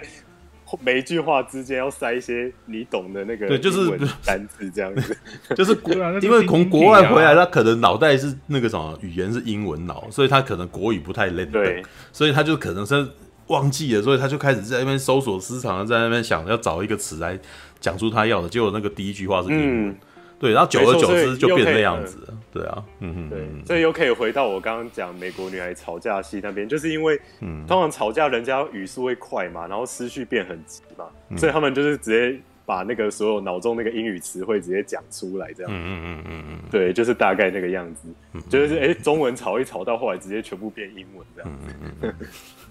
那哦，对啊，那样子可以测试，啊、就是如果是转化成那样子，可能会很好了，因为那搞不好才是。他们那个那个家庭会拥有的情况，对。可是林嘉欣不是、嗯、林林嘉欣演的妈妈，不是那种英文很好的人吧？因为他是他的他在这部片的角色是带着两个女儿一起去美国生活，一起去美国生活，爸爸是留在、嗯、爸爸是留在亚洲这样子，嗯、对，所以所以妈妈的英文啊，感觉也有被那边给调教过，对，调教。但是他的脑袋理论上应该是、嗯、还是中文脑袋啦。哦，对对，因为因为因为在这部片。刚开头就是妈妈把两个孩子带回台湾这样子，然后妈妈就随时一直督促两个小女儿，就是说，哎、欸，不要用英文讲中文这样子。嗯、所以妈，所以妈妈她的语系应该还是偏中文，嗯、不然她不会一直要矫正两个小女儿在台湾的讲话方式这样子。嗯嗯，对吧、啊？就是这些设定上，我觉得就是光光是这些，就是没有明确用解释性台词讲给观众的这些小元素，都能够让观众。嗯，呃，看得这么清楚，我觉得就是这部片蛮成功的部分。嗯，就是用演的，不用说的嘛。对，嗯、就是很对，很很很很多人一直在，嗯，就是讲说，哎、欸，电电影电影既然都选择这个媒介了，那就是尽量去做到这种用演的不用说的这种方式。对啊，那这这部片有达到那个目的，这样。嗯，只是我觉得，就是我看得出来这个导演的功力是有的，然后我是觉得那个就是。还有一个进步空间，这样子，嗯、对吧、啊？可能可能也跟资方有关系，因为就投资方可能都在台湾这边，可能也会也会去呃也也会去调整一些导演的指导方式，或是做行事作风这样子。像像我我我我忘记也是在哪一个房，也是金马会客室，就有导演也有提到说，他第一次跟那个就是监制林书宇在讨论那个剧本的时候，哇，光是。光是那一个，就是他他们好像是一一边聚餐一边在改剧本，到后来就是整个剧本都变了个样这样子。哦、对，所以感觉上好像就是台湾资方这边就是也有在调整他导演本身的一些东西这样子。哦、对啊，所以我我是觉得，哎、欸，如果蛮蛮希望可以看看到说，哎、欸，未来可能这个导演有更多的自己的掌控权，我觉得应应该会更有一个。会迈向一个更风格化的方向迈进嘛？嗯，对对。对啊，就是我看得出来这个导演的底子是好的，嗯，对吧、啊？但对啊，但但又话说回来，就是第一第一部那个处女座能能够是这样的成品，我是觉得已经很厉害了。嗯嗯，All right，OK，对啊，好的，所以算推推推推推推美国女孩，推推美国。所以陈佑，陈佑，我呃不不搞一样，我又自己认错人了。没关系，我因为我也常叫错你，两个都很帅，两个都很帅，所以我我认错。对，等一下，那那你觉得说大佛，如果你也看过大佛普拉斯吗？有啊有啊有啊，大佛。那你觉得美国女孩和大佛普拉斯这样子的高度的话，是黄阿瑶导演，你觉得他的程度是觉觉得怎样？是跟美国女孩这样子的凤仪比话？嗯，我我觉得有点难比较。虽然说他们都是走比较偏那个文文艺路线的，但是因为因为黄信尧的黄黄信尧他就是近期这两部长片的那个个人风格太突出了，就是他他他他的最大的特色就是会在自己的电影加旁白嘛，有点像直接开到随便讲评音轨那种感觉。嗯，所以他他的电影太独树一格，让我有点难跟那个美国女孩放在一起。去就是比较这样子，嗯，对，因为黄信尧他真的就是我很难去定义他是什么类型啊，因为因为我真的很基，哎、欸，我我现在至至少我短时间内想不到有那种导演拍了一部呃，还定位是剧情片，然后导演本身自己还在加了一个旁白说，哎、欸，我是这部片的导演，现在这场戏怎样怎样怎样，这个演员怎样怎样，然后这个音乐怎样怎样，就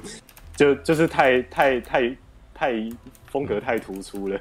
对，让我有点难把这两个作品放在一起这样子。嗯，对啊，不过可能如果要说私心喜欢的话，我可能会喜欢大佛普拉斯多一点点。嗯，对，欸、对我我是觉得大佛普拉斯的，因因为我因为我很喜欢看，呃，就是自然到让我不发现他们在演戏的片。然后大佛是我觉得有自然到那个程度，然后美国女孩是有卡在一个尴尬点这样子，就是她可以迈向自然，但是她卡在了想要自然跟。呃，被搞式演出的中间那种感觉，嗯，嗯对，大佛的感觉就是说，尤其是代理人，你发现阿瑶她那时候跟庄庄一真导演那时候对戏的时候，她阿瑶导演是任何一句旁白都没插入的，那是就是代理人他很深入去投入到那个凯文这角色去跟。那个他聘请警卫这种对话的时候，我在问他说：“你有没有看到什么有有没有问什么戴假发那些的事情的时候，你能深入感受到他的自然。然后他在那些对戏的时候，尤其他在前面还什么跟那个那时候在跟那个呃跟陈启文那时候一起在看大佛的时候，然后他在去。”人家去盘问的时候，不是说他在旁边擦擦汗吗？对不对？你能感受他的紧张感，他的神情。那时候就是我觉得是大佛的一些成功的点，让人家我看得很很入戏，在于说像代理人这样子的那种比较会用神情和简单几句话去威胁人家的那种气场，真的是蛮稳的。那美国女孩就是因为就是。如我所前面所说嘛，就是林嘉欣就是演一种比较让人觉得说，就是这就是啊，我要准备打戏，就是妈妈要要要崩溃，我要崩溃的戏哦，就是这种、嗯、这种会出戏的感觉，他会有出会有那种让人觉得不自然，就好像有点假假的，所以我能懂我你刚才讲那大火的时候，我就能从代理人的感觉就能比较出来，就是真的会有这种 feel。嗯。嗯，OK，Alright，OK。好嘞，好的，美国女孩，OK，我现在好，哇，结果结果我们都已经尽量拖了，苹果还没上来的，他对，要上来吗？我怎么觉得好像没有要上来的意思？好的，反反吧，啊，算了，他们本来就，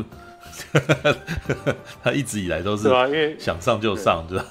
对啊，OK，我问你哦，你们既然都讲到金马的话，你们要不要顺便聊聊，就是那一篇呃没有署名，但是。批评金马批评的蛮鸡巴的那一篇文章，嗯，我是没印象的，因为因为其实其实金马奖我没有特别在乎，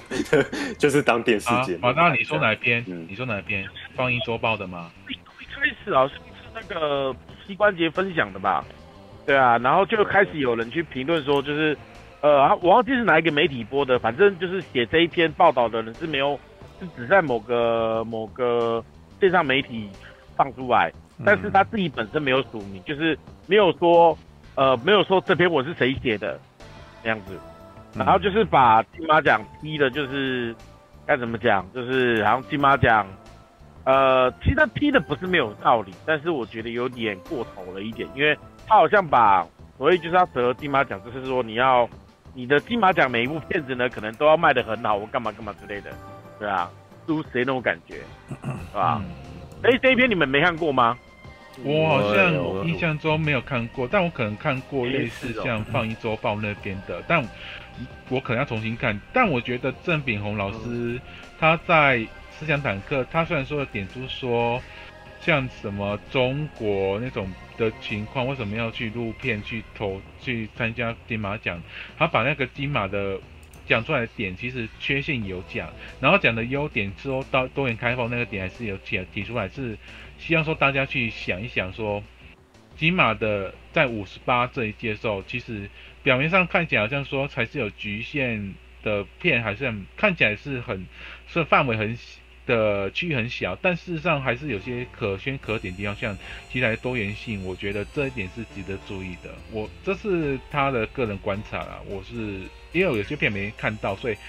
郑敏龙老师本身就看了，大概把那些片都看，我我是相信他，所以大概他会这么讲是有原因的，就这样子。嗯，评价好像不是另外一篇应该不是他写，哦应该讲的不是那一篇啊。对，我讲的不是这一篇，我讲的是他把金马批的讲的是没有署名的那一篇啊，我有看到了。对对对对对对对对对对。那你们觉得？所以只有那只有半明书看过而已，对的，其他没看过但是我。嗯，那我看过，其实觉得无没什么差，没哎、有是不是有一篇什么从五十八届金马奖看又冷又苦的台湾电影那篇？对对对对，那一篇那一篇那一篇，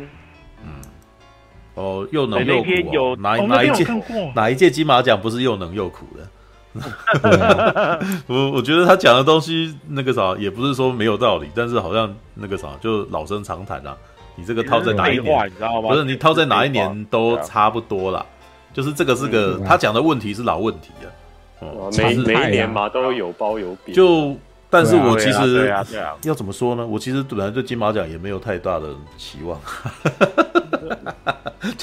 我我是觉得我是觉得那不就是一年一电视节？不是不是不是不是把不是它看待的这么严，对史博来讲，可能，呃，或者是陈佑来讲，可能那个啥，你们不以为然，可能会有不以为然的感觉。但是老实说呢，从我这个不是很常看国片的人哦，我真的不太常看国片，但是我其实也不是故意的哦。简单的说，我其实只是想要追求快乐而已。所以有的时候，就是按照自己的胃口选片，按照自己的胃口选片，我其实老是不说没有这么多社会责任感啊。对我只是觉得哇，看这部片我看起来很爽。我跟你讲说，我看这部片很爽这样子。然后，嗯然后可是可能很多人就觉得说啊，你这样子也可以对影评人吗？然后我说，哎靠妈，我我写影评好像到目前为止也没有靠到些影评真的赚到什么钱啊。啊，如果你真的要以影评为职业，那你才可能才会必须要尽到社会责任，好像每一部片都要去看之类的。那根本人家都没邀，人家也没出稿费，那我为什么每一部都要去看？你知道吗？就就会变成这种逻辑。那在这一种情况底下，那个什么，我没有看《美国女孩》跟没有看那个什么《瀑布》，那全都是我的选择嘛，对不对？他熟，所以那但是从我，那也许你可以，呃，我可以这样解释啊，嗯，也许。我的身份可能更接近一般大众的观点，也不一定哦。对于金马奖这件事情，那你觉得对一般大众来讲，金马奖是什么样子的奖呢？他们在讲的片我都没看过啊。对，那既然这一群那个什么大家捧来捧去的片我都没看过，那干我屁事，你知道吗？就是从好几届之前就是这情况，你知道吗？尤其是每次入围来的电影，可能是嗯，可能是那个什么。对岸的电影，那可能会是香港的电影。那那可是来的时候呢，大部分可能都不是商业片，也都没有在台湾院线上过，或者是好也像我最近今天才写了一篇，你知道，就格兰菲迪他们出了一支那个什么红地毯，然后我就写了一篇的感想嘛。然后那篇感想就是在讲说，我觉得觉得今年其实我觉得还不错啊，今年有几好几部片啊，就是在上映就是在颁奖之前，我们都已经可以在电影院看，或者是在串流里面都看到了。哦，比如像《气魂》，比如像《月老》这样子的片，哦，对，那就因为这样，所以今年的金马奖，我觉得离大众近了一点，对，嗯不会再是呃，没有在之前可能，我跟你讲，在二十年前可能不是这样子的，二十年前可能会有很非常多的香港商业片会得奖哦，知道？比如说像阮玲玉那样子的片，知道？就就得奖嘛，就得金马啊，什么之类的，啊，那个同时在院线也都有上啊。然后那一种就是那时候的金马奖跟大众连结是比较大的吧，对啊，那这样子的情况是这几年来哇，不管啊，不管是国片的入围，或者是港片，或者是对岸电影的入围哈，中国片也入围哈，很多来的就是在台湾这边，其实就大部分人也都不知道。那也很多人会讲，像我写的那一篇，下面就有人说啊，那个时候你金马影展都有放啊啊，请问是有多少人去看金马影展？你知道吗？那就不是大，就金马影展这么大而已啊这么难抢，这这不是、啊、啊就就不是大众，你们会去会去看金马的是超级核心的观众群，你知道吗？那而且金马影展在哪里有播？台北啊，就就台北那几个厅啊，你以为你是全世界？你以为你全台湾哦？就没有啊。就是你们几个人在看而已，然后你不要怪全、啊、全台湾人不没有跟你一样、啊、而且而且他一部也大概只播一两场、啊，所以所以金马奖是少啊，所以金马奖对大众来讲，我们没有什么感觉啊。就是一群那个什么，是拜拜，知道？就是那个什么，一群人衣香鬓影，造势大会，对，造势大会，然后大家捧来捧去的。那这部片可能还不错吧？然后每个人都说这一部你们要来打就自嗨嘛。老实说是那种情况。然后而且呢，如果你的明星呢越来越不太记得，那真的就是离大众越来越远，你知道吗？可能几年前可能有刘德华嘛，对。那今年今年厉害是有王静啊，知道？因为王静本身太可爱了。你知道他本身，你你你最近看那个瀑布瀑布，很多了都有。嗯啊，什么？你你把你你把王静跟刘德华这两个拿来比，就是没有不止王静啦，今年没有，我只是突然间想到，然后还有王静，那但是还有张震啊，还有贾静雯啊。嗯，对啊，贾静雯自己像贾静雯得奖，你知道我 PO 的那个第一篇感想是什么？哇，贾静雯终于得奖了！我我第一部片看她是四千金哦，连续剧。然后下面就立刻有人共鸣嘛，然后接下来说，我、哦、后来他在《飞龙在天》里面有演嘛，也就是说贾静雯台湾人很多人都知道他嘛，所以贾静雯得奖我们都知道，所以就变成跟大众的共，就是跟大众有有有有连呐，有连结，有连结啊，知道？他是一个电视演员，然后那个什么电视演员终于得到了金马那个什么电影的那个奖项，所以这对我们的生活是有连结的。对，那张震呢，我们也算熟他呀。对不对？虽然他是电影咖啦，哦，但是那个什么，他以前孤岭街少年杀人事件的时候，就已经有老一辈的人都认识他了嘛，嗯、文青也认识他嘛。嗯、对，杨德昌的电影那个什么，这、嗯、这么多年来，那个什么文青们还是始终文青还是挺杨德昌嘛，把他奉为经典嘛，所以就是会有一批人嘛。然后呢，他后来是不是有去演《卧虎藏龙》哦？讲他是我的啊，那也很多人都知道他嘛。然后后来还有是不是还有去演一代宗师？是不是还有在演天下？还有演天下无双哦、嗯，所以他其实也蛮蛮多人记得他，每个世代的人都记得他。最近又有演沙丘哦，虽然只讲了一句话，但是也是蛮多人知道的啊。所以他得奖也是很多人知道嘛。然后气魂，气魂在串流里面是看得到的嘛。所以那些不愿意花钱去看国片的人，你在串流是可以看得到气魂的嘛。所以这就是我所说的这一届的金马奖比较接近大众，嗯，对，这是我觉得说，我觉得那个啥好的部分，对，但是可惜的部分是，气魂跟月老，它毕竟这种电影很显然在金马奖只能够获得技术奖项而已，对，然后张震拿到了男主角，那已经是好像是给对对这部片最大恭维的感觉了，对不对？对，那他的文本本身好像可能就还。大家可能那什么，各位文青评审里面可能还还还还看不太起他啦。哦。我们那天也在讨论这件事啊，哦，不是有人写这个什么丢一篇那个文章嘛？那那那个可能就是郑明红写的啦，对不对？是吧？那个什么，他就在想说茶壶里的风暴，你知道？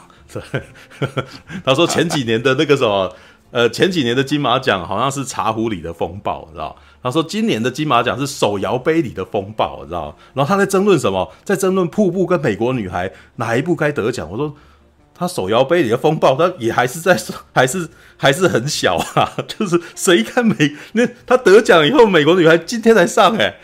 谁看美国女？嗯、就是就在这之前，没有人知道美国女孩啊。对啊，他颁奖的时候都还没上。对啊，那那个时候大家只会，但为什么美国女孩的精算是，她可能那个时候得了以后，我要得了以后我就有话题，然后摆这时候上映，大家会来看嘛。对，嗯、但月老不是嘛？嗯、月老是我先上映啊，然后得了以后我有加成效果啊，对不对？是啊，对啊，这个都有精算过的啊、哦。但是呢，那那那是原因是在于月老它本身是商业片，它很明显，他在一开始的时候就觉得我说我除了那个什么，在得到去去参加奖项之外，我我基基本上我本身的娱乐度可以打动观众。对，那可能可能在这一部片上映一个礼拜，已经有一批观众已经看哭了。哦，回来逢人说我哭我哭我哭，你看包括我吧，对、嗯、我说我我靠，跟他讲，在在那边讲这样子，然后这时候金马奖在在在在一直不断秀月老啊、哦，对，事实上对月老这部电影来讲，他其实不求在金马奖得奖啦，他的策略其实不求在金马奖得奖，只要有高曝光就好，然后老实说。对，但是美国女孩不一样，美国女孩她的成本比较低，然后她的那个什么宣传也明显就是比较低，而且她的片型显然就不那么商业，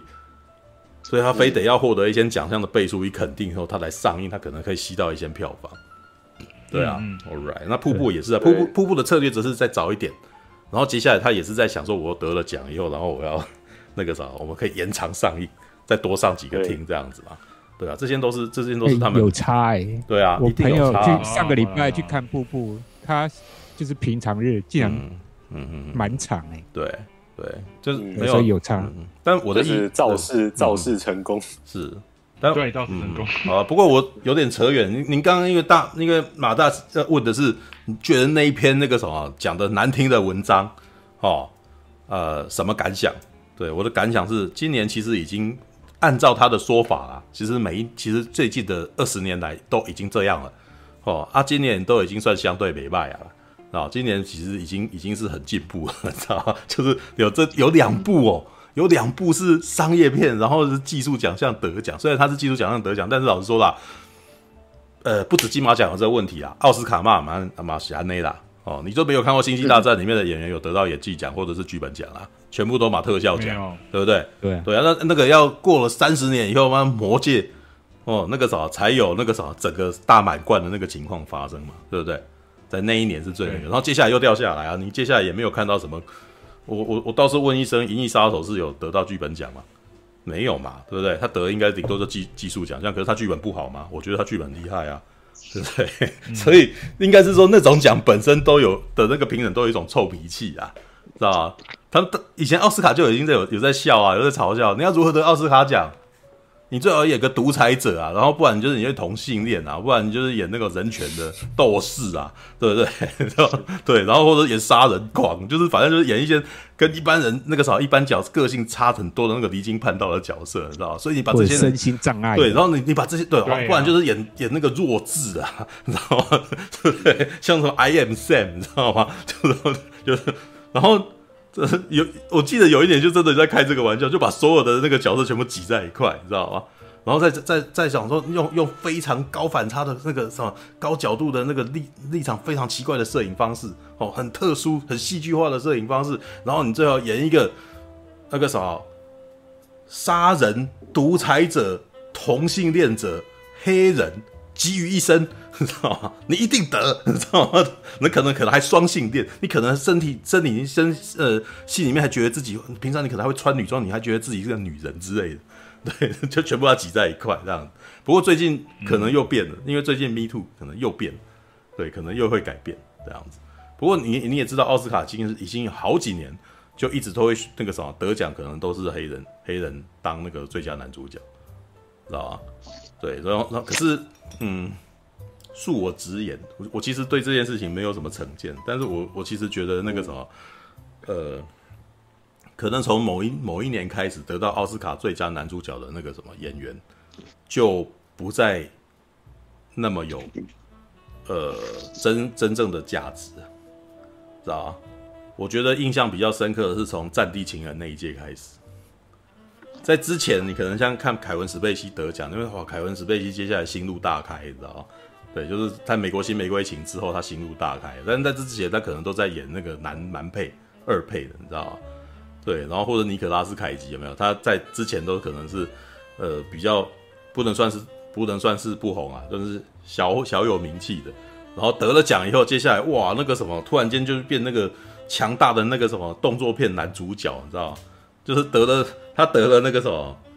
呃，远离赌城那一部那一集那一部片得了男主角之后，接下来就什么 The Rock 哦，那个什么变绝地任务啊，空中监狱啊，然后变脸啊，哦，就几乎就就就突然间就变成当红炸子鸡。哎、欸，他 X 情人没有得什么奖吗？没有啊，没得什么奖啊。对，而且 X 情人其实都已经是、哦、X 情人是在他动作在动作三部曲以后那个什么换，哦，接下来就就开始尝试转换类型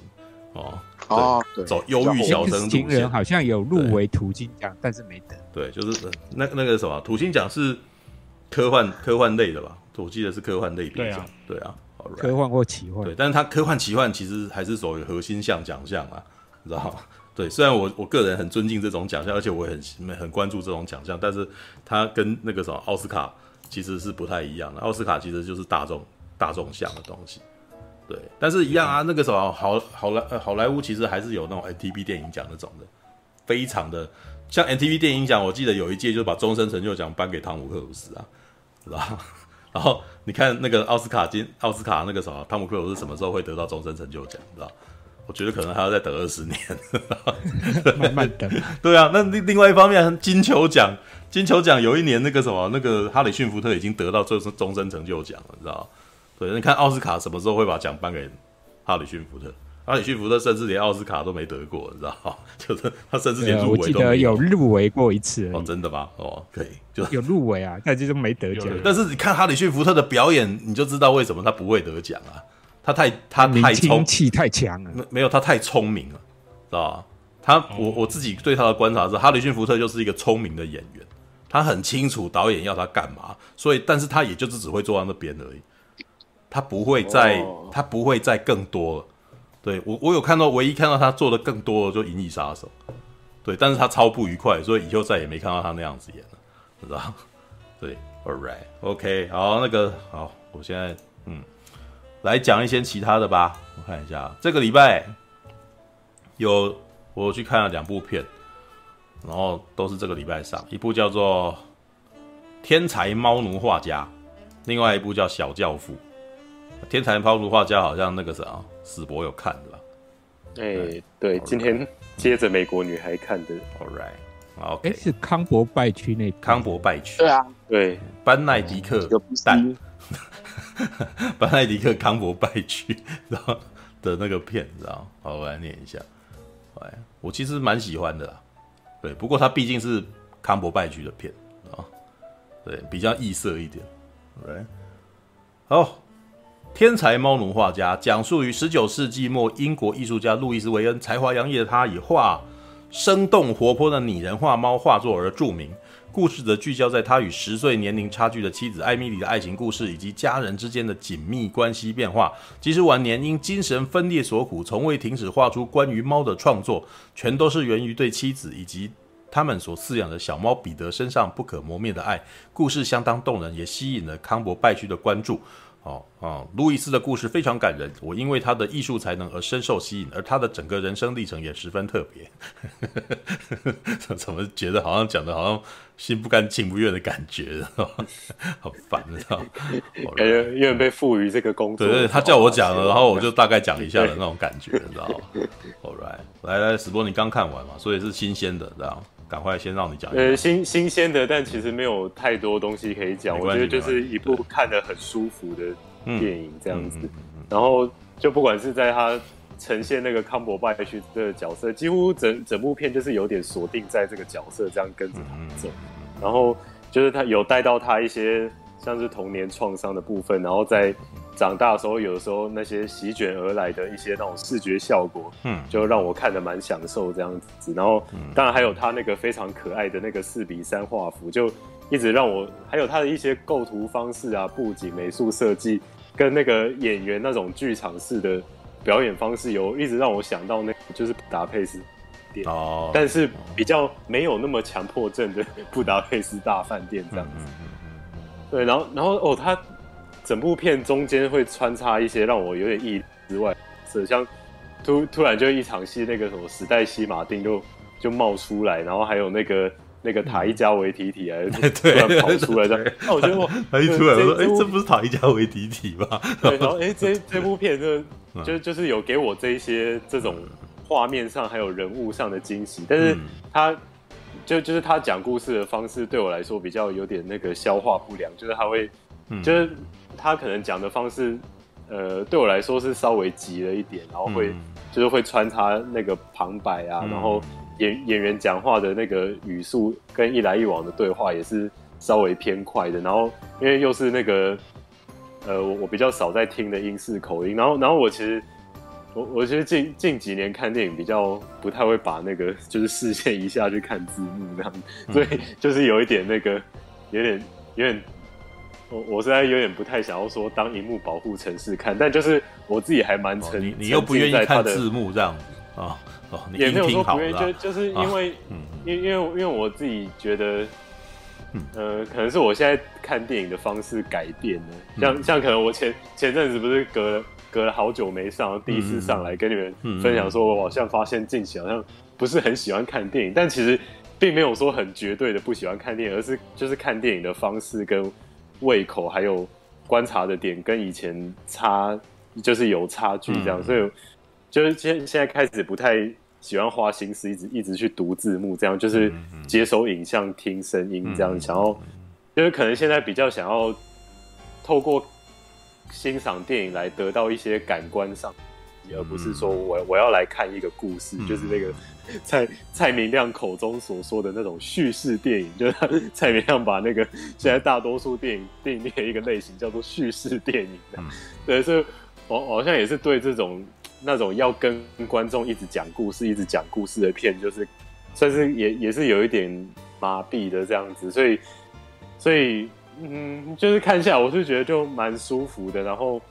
嗯，诶、欸，演员的那种剧场表演方式，我也觉得不会说很刻意不自然，因为就是非常符合整部片的那个氛围，跟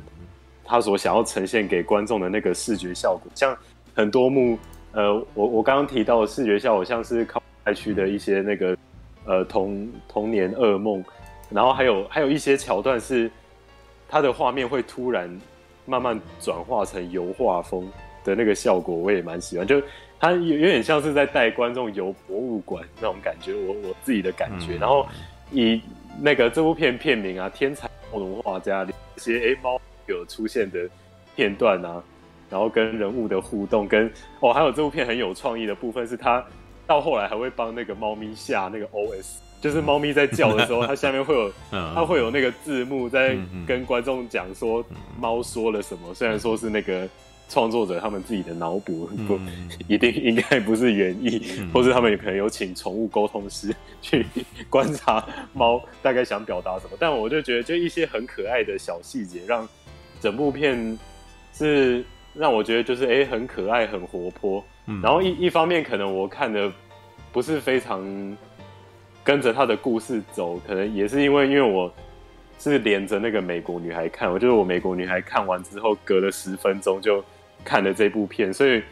就就是在连续看电影的那个当下，会有点那个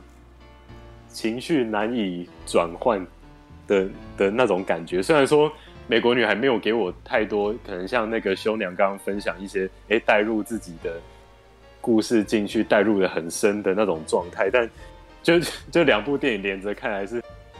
觉得有点可惜啊。在看《天才猫奴画家》，我我可能如果是在一个比较呃。准准备好，或者是没有，呃，没有没有没有在短时间内经过别的片洗礼的那个心理状态下去看，我可能会比较稍微能够那个沉浸沉浸的深一点，嗯，对啊，但我对啊，我但我这次的那个观影经验就是我比较没有沉浸的到太深，嗯、但是我。不觉得我我我有浪费票钱还是什么，就是觉得哎、欸、这部片让我看的好开心哦，对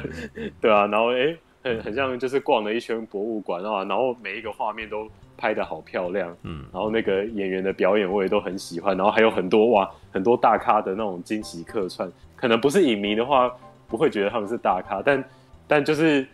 有比比比较常在关注电影，就哎、欸、看到那些人物出现，就会哦，就还蛮像在看威斯安德森电影会得到那种惊喜感，觉得哎那个人物不是那个谁谁谁吗？怎么给他拍个几秒钟，然后就就后面就没有他了这样子，就对啊，就就是给我很多这种可爱的小惊喜，然后反正就看得蛮舒服的这样子，大概是这样子。对，OK，哦，对啊，可能等下想到什么再再插话。嗯。哦，娃娃。我会注意到这部片，无非是因为猫的关系。嗯，哎，我也是。那我这大概有对八十趴以上是因为猫，也是因为猫猫来看。对，那个啥，我这人很简单，所以那个啥，这个他的这部片的那个片名就是定的好，你知道啊？天才猫奴画家哦。有猫，嗯、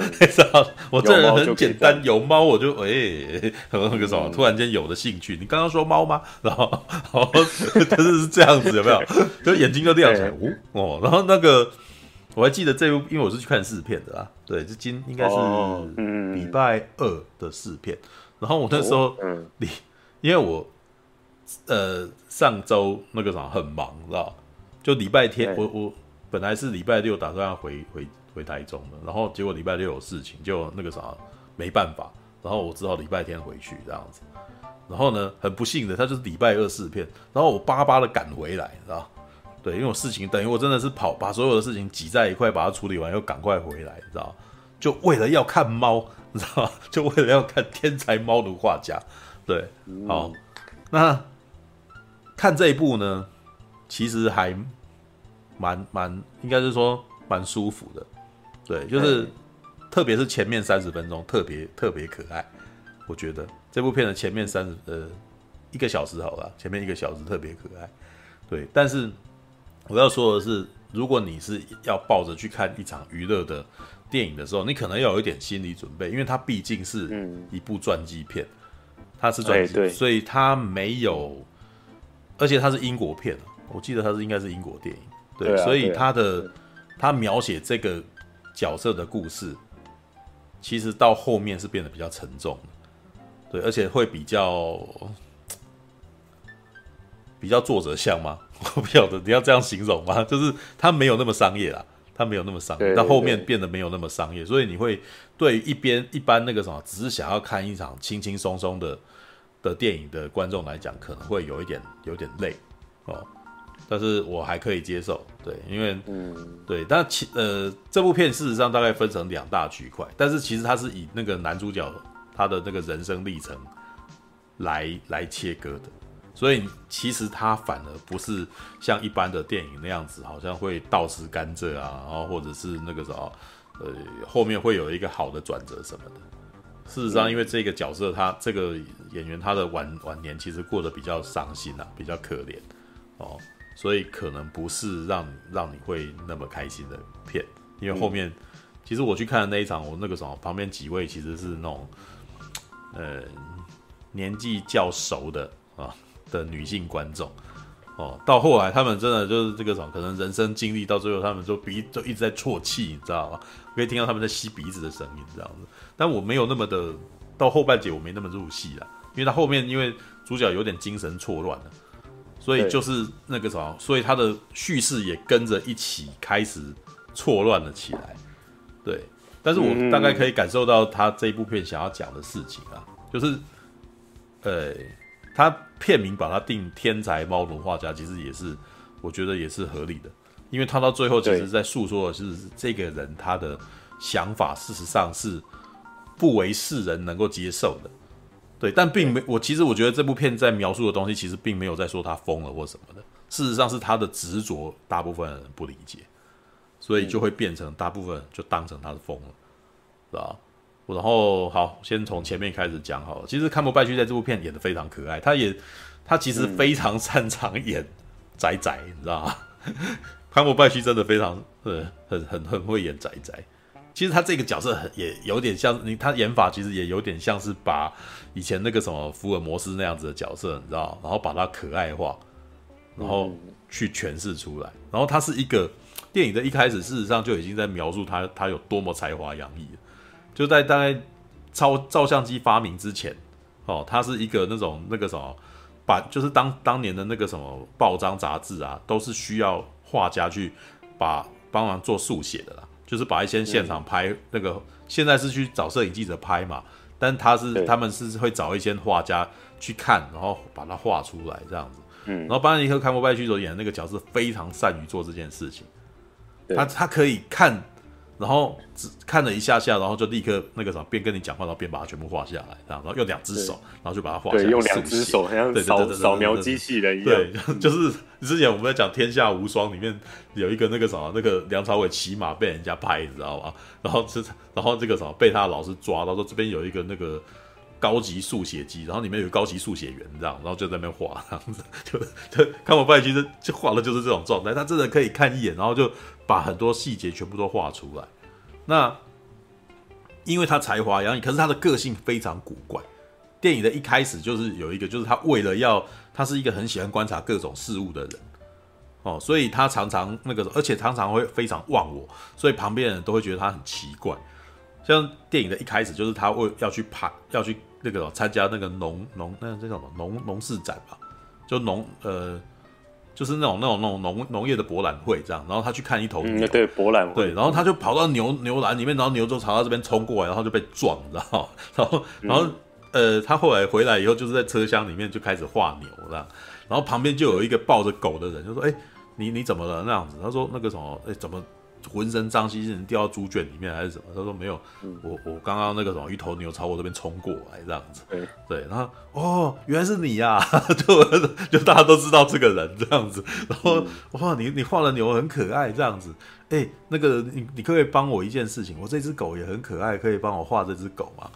然后那个康伯拜区，一般来说可能那个什么这一种人可能是一个那种想要占便宜的，然后或者是按照那样那那场戏的感觉是一个很。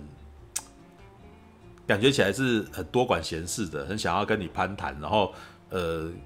一般的仔仔可能是会不喜欢这样子的人哦，只想做自己的事。可是康伯拜区这个仔仔却不是这一种个性的，他看起来好像就是说，哦，好，好，好，好，那个啥，呃，呃，然后他说，你可以帮我画我的狗吗？说，然后他已经，呃，呃。这只狗啊，好，那我免费帮你画这样子，但是他已经开始画了，就是就是他立刻开始画，然后可是他的表情会让你觉得好像你很不喜欢他这个人，可是他却已经开始帮你画了，知道吗？事实上他是他是喜欢动物的人，所以而且他也非常的那个什么，他也人很好，他会愿意帮帮你做这件事情，但是他在态度上面，你会觉得他好像很讨厌你，你会觉得他好像不屑你，但是事实上他他立刻在帮你画东西了。对，这这是他这个人的个性，就是他其实是一个好人，但是他不太善于跟人家接触，他也不太善于去面对别人，然后或者对人家有礼貌什么的。但他骨子里面是个好人。对，好，然后接下来就介绍他家里面的情况啊，就是他家里面其实是一窝子女人，你知道，都是妹妹。然后他可能你你旁白有在介绍说，他其实他们家里面家世好像不错，社会地位是颇高的。然后可是因为那个什么，就是有经济压力，他必须要一直不断的去赚钱，然后来让那个什么来来那个什么养家啦。哦。然后而且那个什么家里面的人可能为了要提升他们家里面那个什么女生女孩子他们的那个文学素养，他们的那个文化素养，所以请了一个家庭老师来哦。然后这个家庭老师是那个什么蛮有名的演员，他他是那个王冠里面的伊丽莎白哦，克莱尔福伊，他是王冠里面的伊丽莎白二世啊。哦，All right，那可是这个角色很可爱，这个这个家庭老师也是个怪咖啊。一来，他们一找到他的时候，这个家庭老师就觉得好像他们家太吵了，你知道吗？然后觉得很恐慌，然后就把自己关在衣柜里面，对，对，把自己关在衣柜里面，然后就然后就觉得自己在衣柜里面好像会比较那个什么，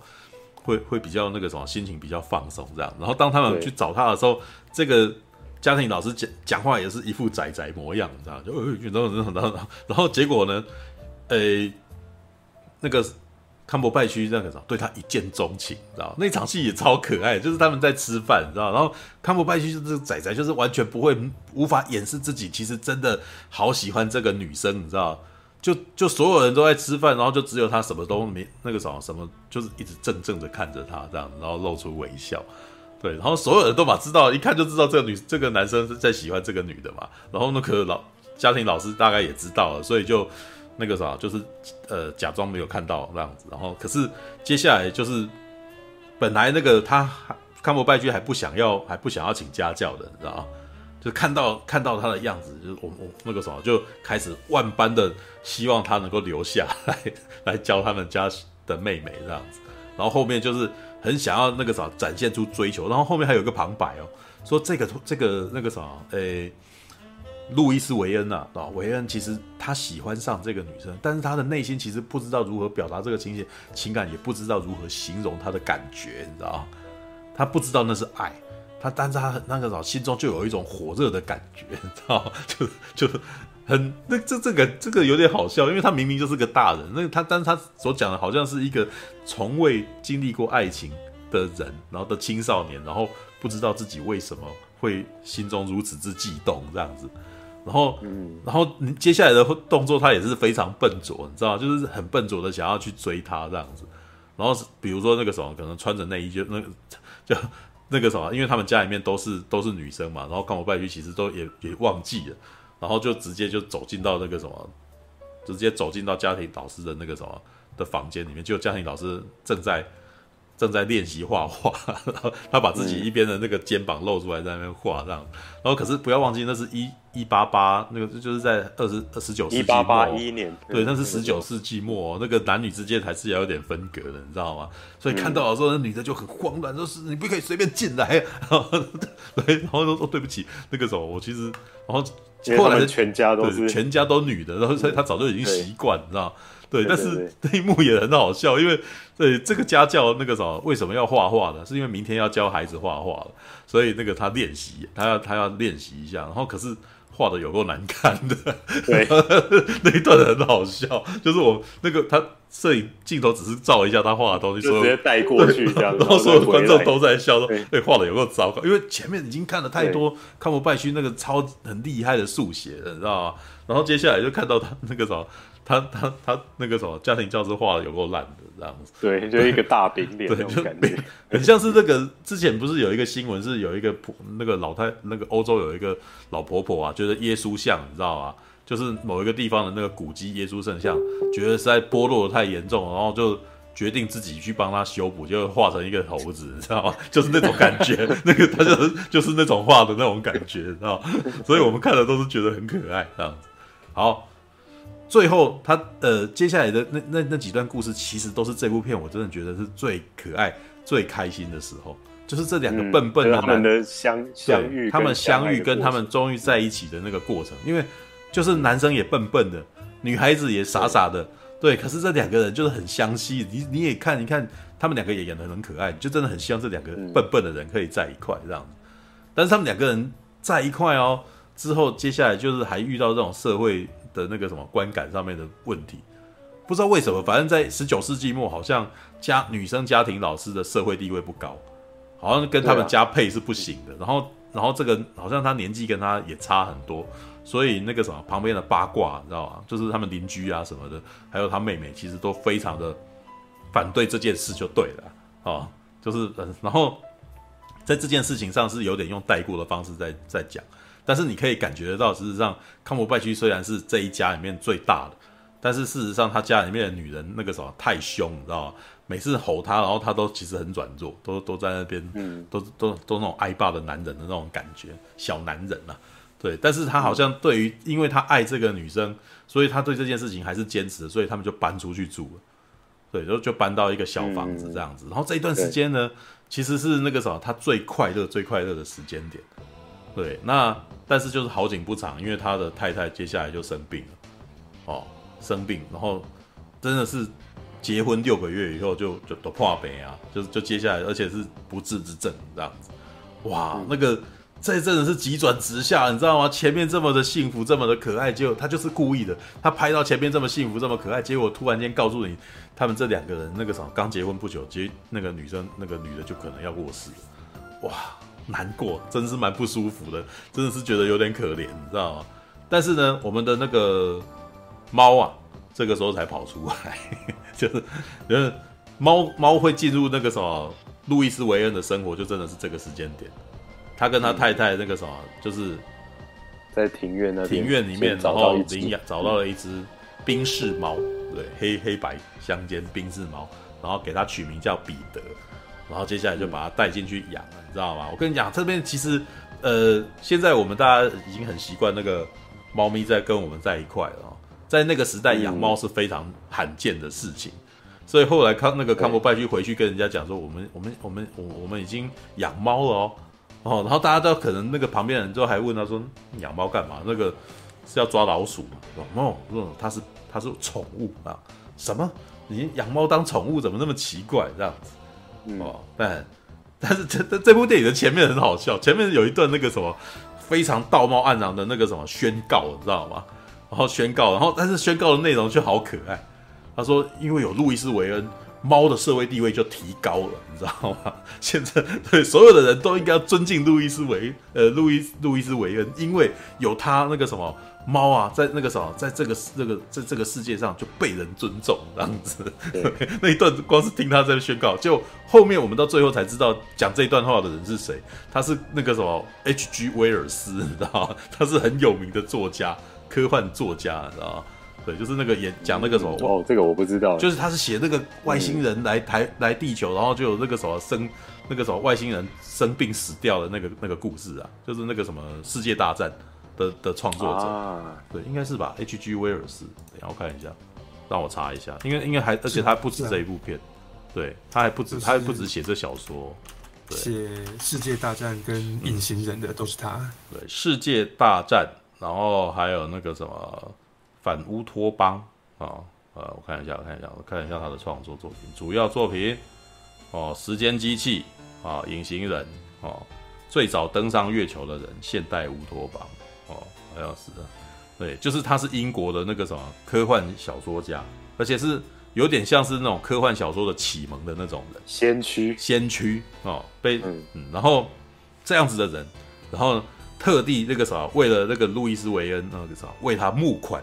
然后跟大家宣告说他是伟大的人，这样子，好，OK，然后。好，这个先不提啦。但是应该是说，从那个时候开始，他跟他的那个什么太太养了猫之后，然后路易斯·维恩才开始创作猫猫的那个画。而且比较不一样的是，他画的东西，因为那个时候的路易斯·维恩其实已经失去了那个报社的工作了，因为那个时候照相机已经发明出来了，就已经不需要这种版画家了，所以他的那个什么收入就减少了。而且呢，因为他的太太身体不好，所以他常常在家里面照顾太太。那这就在这个时间点，他开始画猫的创作，而且是把猫画得超可爱的，就是通常是把猫画成，呃，那个什么人的样子，就是猫在做人的事情啊。然后其其实如果你们要这么说的话，现在你那个什么看到那个薛猫，你知道吗？最早的那个创作就是从路易斯·维恩这边来的，是从是从路易斯·维恩会开始画一些在盘子上面画那个一群猫在那边吃饭啊，然后猫在钓鱼啊。然后，然后穿着人的衣服这样子，然后他把这个东西拿回去给他之前的报社老板看的时候，报社老板特地帮他开了两页的那个什么专刊，然后让所有的英国人知道那个什么，看到那个什么，这他这个什么那些可爱的猫在做人的事情之后，然后从此之后，那个什么养猫风气开始盛行，你知道？然后突然间男生那个什么看不下去，就被邀请去参加各种的那个猫的那个什么博览会啊，然后什么的，嗯，对。可是你知道？路易斯·韦恩真的是一个怪咖，你知道，在电影的前半节，他就是一个会去，呃，为了要观察牛，不是那个啥，走进去观察牛，就要被牛撞，然后或者是去那个什么，为了要画那个什么拳击手，然后干脆就进去跟拳击手打，这样就然后被他就是就跟他跟他真的搏斗，然后要感受那个什么在在擂台里面的感觉，然后被他打，知道 对，然后或者是他觉得自己可以写歌剧，就写了一篇歌剧，然后去找歌剧的那个作曲的的作曲家，这样子，他觉得自己什么都会。然后他甚至还那个什么，还研究电力什么东西。但是他觉得他自己什么都会，不代表他真的什么都会啊。对，就是只能说他的兴趣非常广泛，他对这个世界上充满了好奇心。对，然后他去描绘这些东西这样子。然后呢，人家把他请去做那个猫的博览会的讲评的时候，你可以感觉出来，他讲的东西其实是他对于猫的感觉，你知道吗？哇，讲的那个煞有其事，说猫怎么怎么天气冷的时候不怎样什么的。但是老实说，从我的观点来看，就是他缺乏他缺乏真正的研究，那个是他脑袋里面想的东西这样。但是大家很喜欢听，哎，然后好，但是这个是后面一个小时的这个什么的那种，算是他在做前，他已经在插一些东西进来给你了。因为后面的他的晚年，他的四五十岁，其实过得非常的错乱。因为他的他太太过世之后，然后他自己一个人在家里面，然后养了越来越多的猫，然后嗯，可是因为他不太善于理财，因为他画的东西也基本上没有他，他其实没有去申请他自己的著作权啊，所以基本上大家可以随便的去复制这些东西，所以他都没有钱可以拿。然后当他的妹妹因为都需要靠哥哥供养，所以所以。没有钱以后就来骂他，来凶他这样，所以就是那个时候他的生活也过得非常的那个时候，哎，其实也过得不是很开心。然后再加上他他的妹妹其实也有精神分裂的问题，对，所以就在那一段时间，其实一直电影的后面其实一直在描述说他如何去处理这件事情，然后其实处理的非常的吃力。然后可是呢，他自己本身内心又很寂寞，就是他他的太太过世，他最爱的人过世，对，然后里面有一段其实呃。电影中间有一段真的在讲这件事情，就是在他在跟他太太告别的时候，他跟他太太说：“因为你啊，你那个时候让整个世界美好了起来。”好，这大概是这部片，就是他们这对夫妻的对话，大概是这部片最主要的主旨，知道他的太太跟他讲说：“不是因为我这个世界而美丽，是这个世界本来就很美丽，然后你的那个什么答应我，你以后要要努力的让大家看到这个世界是这么的美丽，你知道？哇，那段超感人的，你知道？里面有几段是那种很印象派的东西，就是他呃，嗯、可能带着他的太太去一个美景，就去那个自然景致上面去坐着这样子，然后他们两个人靠着的时候，那个后面的画面突然间就是已经变成了他画画的样子，就是他他画的那种风景画这样子。嗯，对他两等于是两个那那一部很魔那一幕很魔幻了，啊，就是你会感觉起来好像他们两个就身在那个画作里，然后紧靠着彼此这样子。对，那这其实是这部片里面的在视觉上面那个什么会可以带给观众的那种娱乐娱乐感，就是你你会觉得哇好美哦，这一段真的很漂亮，就有一些奇观可以看这样子。对对对对对对然后，呃，但是它奇观不止这些。他的奇观到最后其实越来越那个，嗯、你知道吗？就是因为到最后那个后面的情况，路易斯维恩他的那个什么，他他人生变得越来越不好过，因为猫后来也过世了，他养的那只猫过世，哇，他的猫过世的时候，事实上他可能比他的那个什么，比他太太过世的时候还要痛苦，你知道吗？其实，哎、欸，潘国拜去演他的太太过世的时候的处理方式演得很不错。那个那个编导其实帮他处理的东西处理的不错，因为当他太太过世的时候，他太太事实上在睡梦中过世。然后第二天，康伯拜区那个啥，路易斯韦恩就是要做照顾老婆嘛，他在家他在下面很开心的忙啊，然后还做蛋啊，然后什么的，然后把把早餐端到楼上去给他太太，然后来来来那个啥那个是晒阳晒屁股啦，然后什么我们，然后把东西放下来，然后他镜头也没有转，你知道。他只有让你看到康伯拜去看的那边一眼而已，然后就继续做别的事，然后可是他却没有去去把他太太叫起来，他就走下楼梯，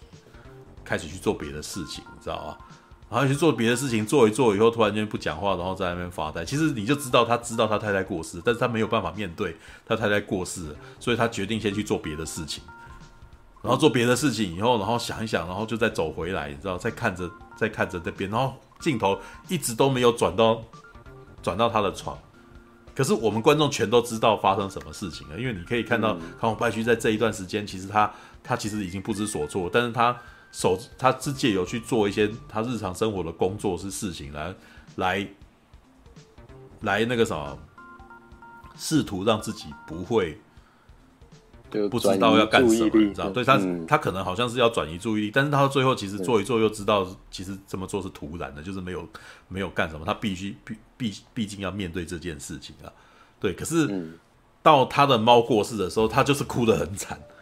对他就是哇难过，你知道？就是他的人生的那个什么最那个什么人生导师，因为他的那一段其实已经他在那个时期已经开始一直跟猫讲话了，然后那个史博刚刚在讲的猫讲话会有字幕。事实上，也就也是在那个时间点，但那边其实讲的是，呃，康伯拜区其实在想象这些猫也会回答他，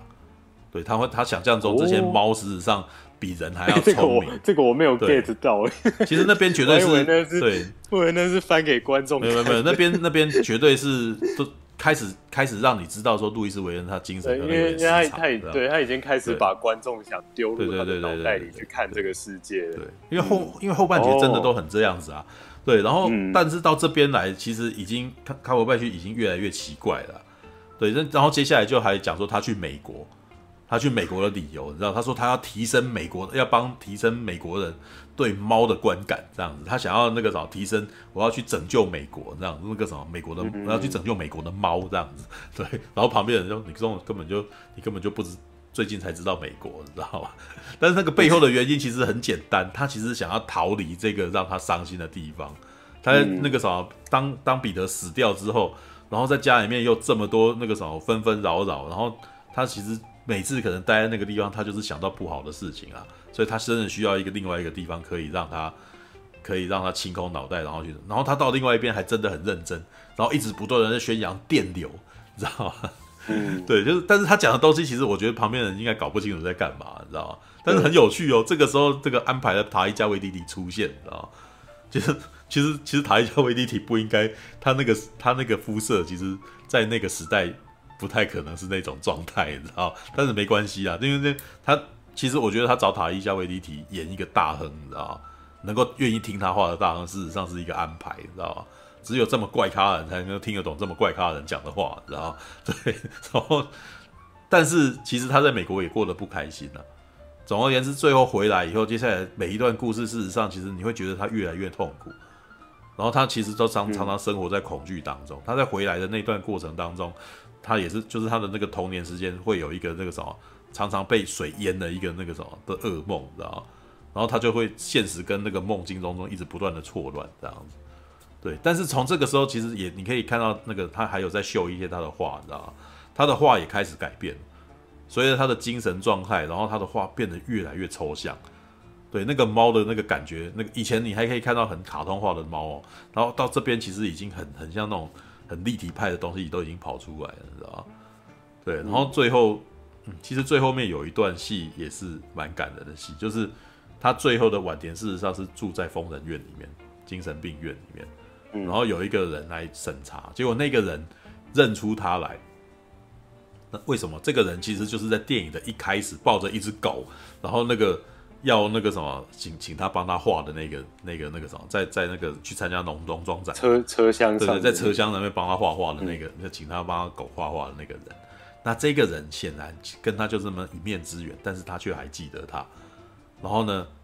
他坐下来，然后跟他讲，就是其实那那个他所讲的台词呢，很像是那个康伯拜区之前不是还有拍一部图灵的电影吗？对，然后那个部图灵的片，那叫什么什么为什么游戏，你知道？对，忘记他的片名，就是然后呃，模仿游模仿游戏，模仿游戏的那个呃那个主角在晚年是不是也是很凄凉？然后他要让那个，但是这个时候就是让那个什么那个女生啊，女主角过来坐在那边，然后安慰他讲哦，然后讲说其实我们都很感谢你的这种一种那个什么讲给观众听的，你知道吧？要要让让观众知道说我们事实上是很感谢你的，然后。这个人其实没有过得那么，嗯、就是虽然他的晚年过得这么的凄凉，但是事实上我们都很感谢他，让让观众是有人有人懂你，对对，对，有人懂你，然后那种那就是这其实有一种让观众释怀，要不然观众看到后面这么超痛苦的，你知道，就是他的晚年怎么这么惨这样子，我们那这这世界是不是好心没好报，创作出猫那么爱猫的人，到最后其实要这么凄，就是都过得这么惨嘛？为什么？因为他一定要这样拍，因为这是一个。传记片，他是真人传记，他要照着他的那个最后这样拍，嗯、但是呢，他还是要让观众那个什么内心能够有一点点安慰啦，你知道吗？所以说要设计这样子的一个角色，你知道吗？嗯、好像是观众化身的一个角色进去提点，然后讲出来。对，这可能在事实上在真实的世界里面没有这段对话，不可能有这段对话，但是他要让这个角色在那个什么电影里面被疗愈。然后我们的片才可以结束，你知道吗？对，所以就是在最后面，他聊就是讲完那一段话，就是我们很感谢你啊，哦，然后那你你其实那个啥，也许不是因为你那个啥要为了你的太太而做，而是那个啥你人生目标，我你已经成功了啊，因为你你其实已经让我们认识了这个世界上的好，这样子，哦，对，你看这句话多么的那个，你知道吗？是在开导观众的，你知道，然后呃。最后的电影就是在最后，就是他在画的时候，他慢慢的走到了那个什么景物当中，你知道，他其实是在想他当年跟他太太两个人在那个在那个什么如画般的风景，然后相依相偎，就是他用那个一一模一样的那种对对对对对手法，然后他就走进去，走进去以后，我们就不知道他去哪里了，你知道吗？对，这样子的人就是生活在那个景物当中，对，然后最后是在 H.G. 威尔斯再讲了一次，他提升了猫的社会地位什么的。对，这一他这一句话在讲的第一，就是在电影的最后面讲的时候，前面那一段是感人的，呃，前面那一段是可爱幽默的，但到最后那那一段是相当感人的，你会觉得哦，天哪，就是那个时候他的一辈子过得这么辛苦，然后最后终于有人懂他，然后很多人因为因为因为他最后真的很穷啊，对，而且他关在那边事实上很悲伤，你知道他跟那个来来审查的人说这边都看不到外面的天空这样子，嗯，这边也没有猫。知道，对他对你来说，你一定是很痛苦的吧？这样子，所以他希望能够到有一个地方是可以看到停，可以那个什么有天空啊，然后外面有漂亮的景物，然后而且还有猫，知道他的人生最需要的就是猫，所以他只能到最后在那个精神病院看到他是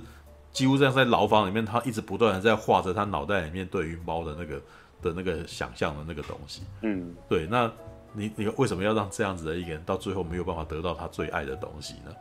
对，所以最后其实他们给他一个晚景比较好啊，就是把它移到一个有猫的地方，这样，然后他最后走进的那个美丽的那个景物再也不见了，这样子，对，凄美啊，凄美。但是这部片 要其实应该是说它蛮沉，它后半截是挺沉重的。嗯，对，但是的确，你去你如果喜欢猫的话，你真的会看这部片，会觉得哇，前半节真的是有过疗愈的，然后各种猫好可爱哦，这样子。对，每个人就只要是这，应该是说猫奴去看这部片没有错啦。对你，然后看，呃，老实说，去去看康伯拜区也没有错。老实说，只要去看康伯拜区，我觉得都不会有难看的片。到目前为止，我没有看过康伯拜区拍难看的片给我看过，就是他的个人表演的魅力。让你会觉得你会很喜欢这个角色。这部片我最喜欢他的一幕是他去找他的那个报社老板，那一段很好笑。他想要找他，他要去接受那个报社老板。报社老板想投蛇的谁？不是，哎、呃，对对对对对对对对。然后那个报社老板想要给他一份好工作，然后他就一开始就拒绝了，因为他是觉得我的人生还有很多要去尝试。结果直到他那个遇到了他那个想要去雇佣那个家教以后，然后第二天就去找他的那个老板。想要争取这个工作，然后那个 老板正在室内游泳池那边游泳，你知道吗？然后可是他那个什么康伯拜区就已经很想要跟跟这个老板讲话，他就穿已经穿全套，然后直接走到他旁边，你知道？因为他很高，然后那个池子其实也蛮浅的，所以他其实直接站在他旁边，然后就那个他老他的老板就是矮矮的，还在那边慢慢的游这样子。然后他就只有跟着他，边跟他游，他就跟着他走，知道那个镜头是一个中一个远景，然后你看看他，就看到一个高的人，然后再跟着一个胖胖的在游泳，然后慢慢走这样子。然后，然后，然后那那一幕还蛮魏斯安德森，那一幕很好笑。那一幕就是那个那个老板就是就知道他很急，你知道，然后就跟他讲说：“你你可以等我游泳完吗？”这样子。哦，好好好好。然后想一想就说：“既然来了，那。”我也游一下好了，然后就开始很大力的蛙式啊，然后就那个把把整个那个什么房间里面的水池弄得水花四溅这样，然后老板就哦，哎，你不要这样的然后那一段真的挺可爱的，就是前半节真的很卡通化，你知道卡通它让你觉得哇，这些角色都很很幽呃很 Q 啊，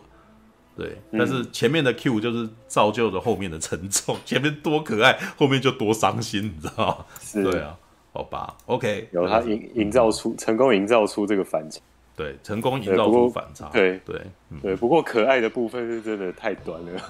希望再多一点，但是懂，对，但就是懂他这样用的用意，这样。没有，如果这是好莱坞的制片的话，他就会把后面那一段部分把它缩比较少一点，他会把前面的部分放很大，你知道，就会就会就会把它制造的更更更甜一点，知道。这一部其实这个什么，就是前甜后苦，然后一半一半这样子。对，Right，OK，好，这是天才猫奴，天才猫奴画家。战士，战士，一群善良的战士，战士，正义在你的热血中修。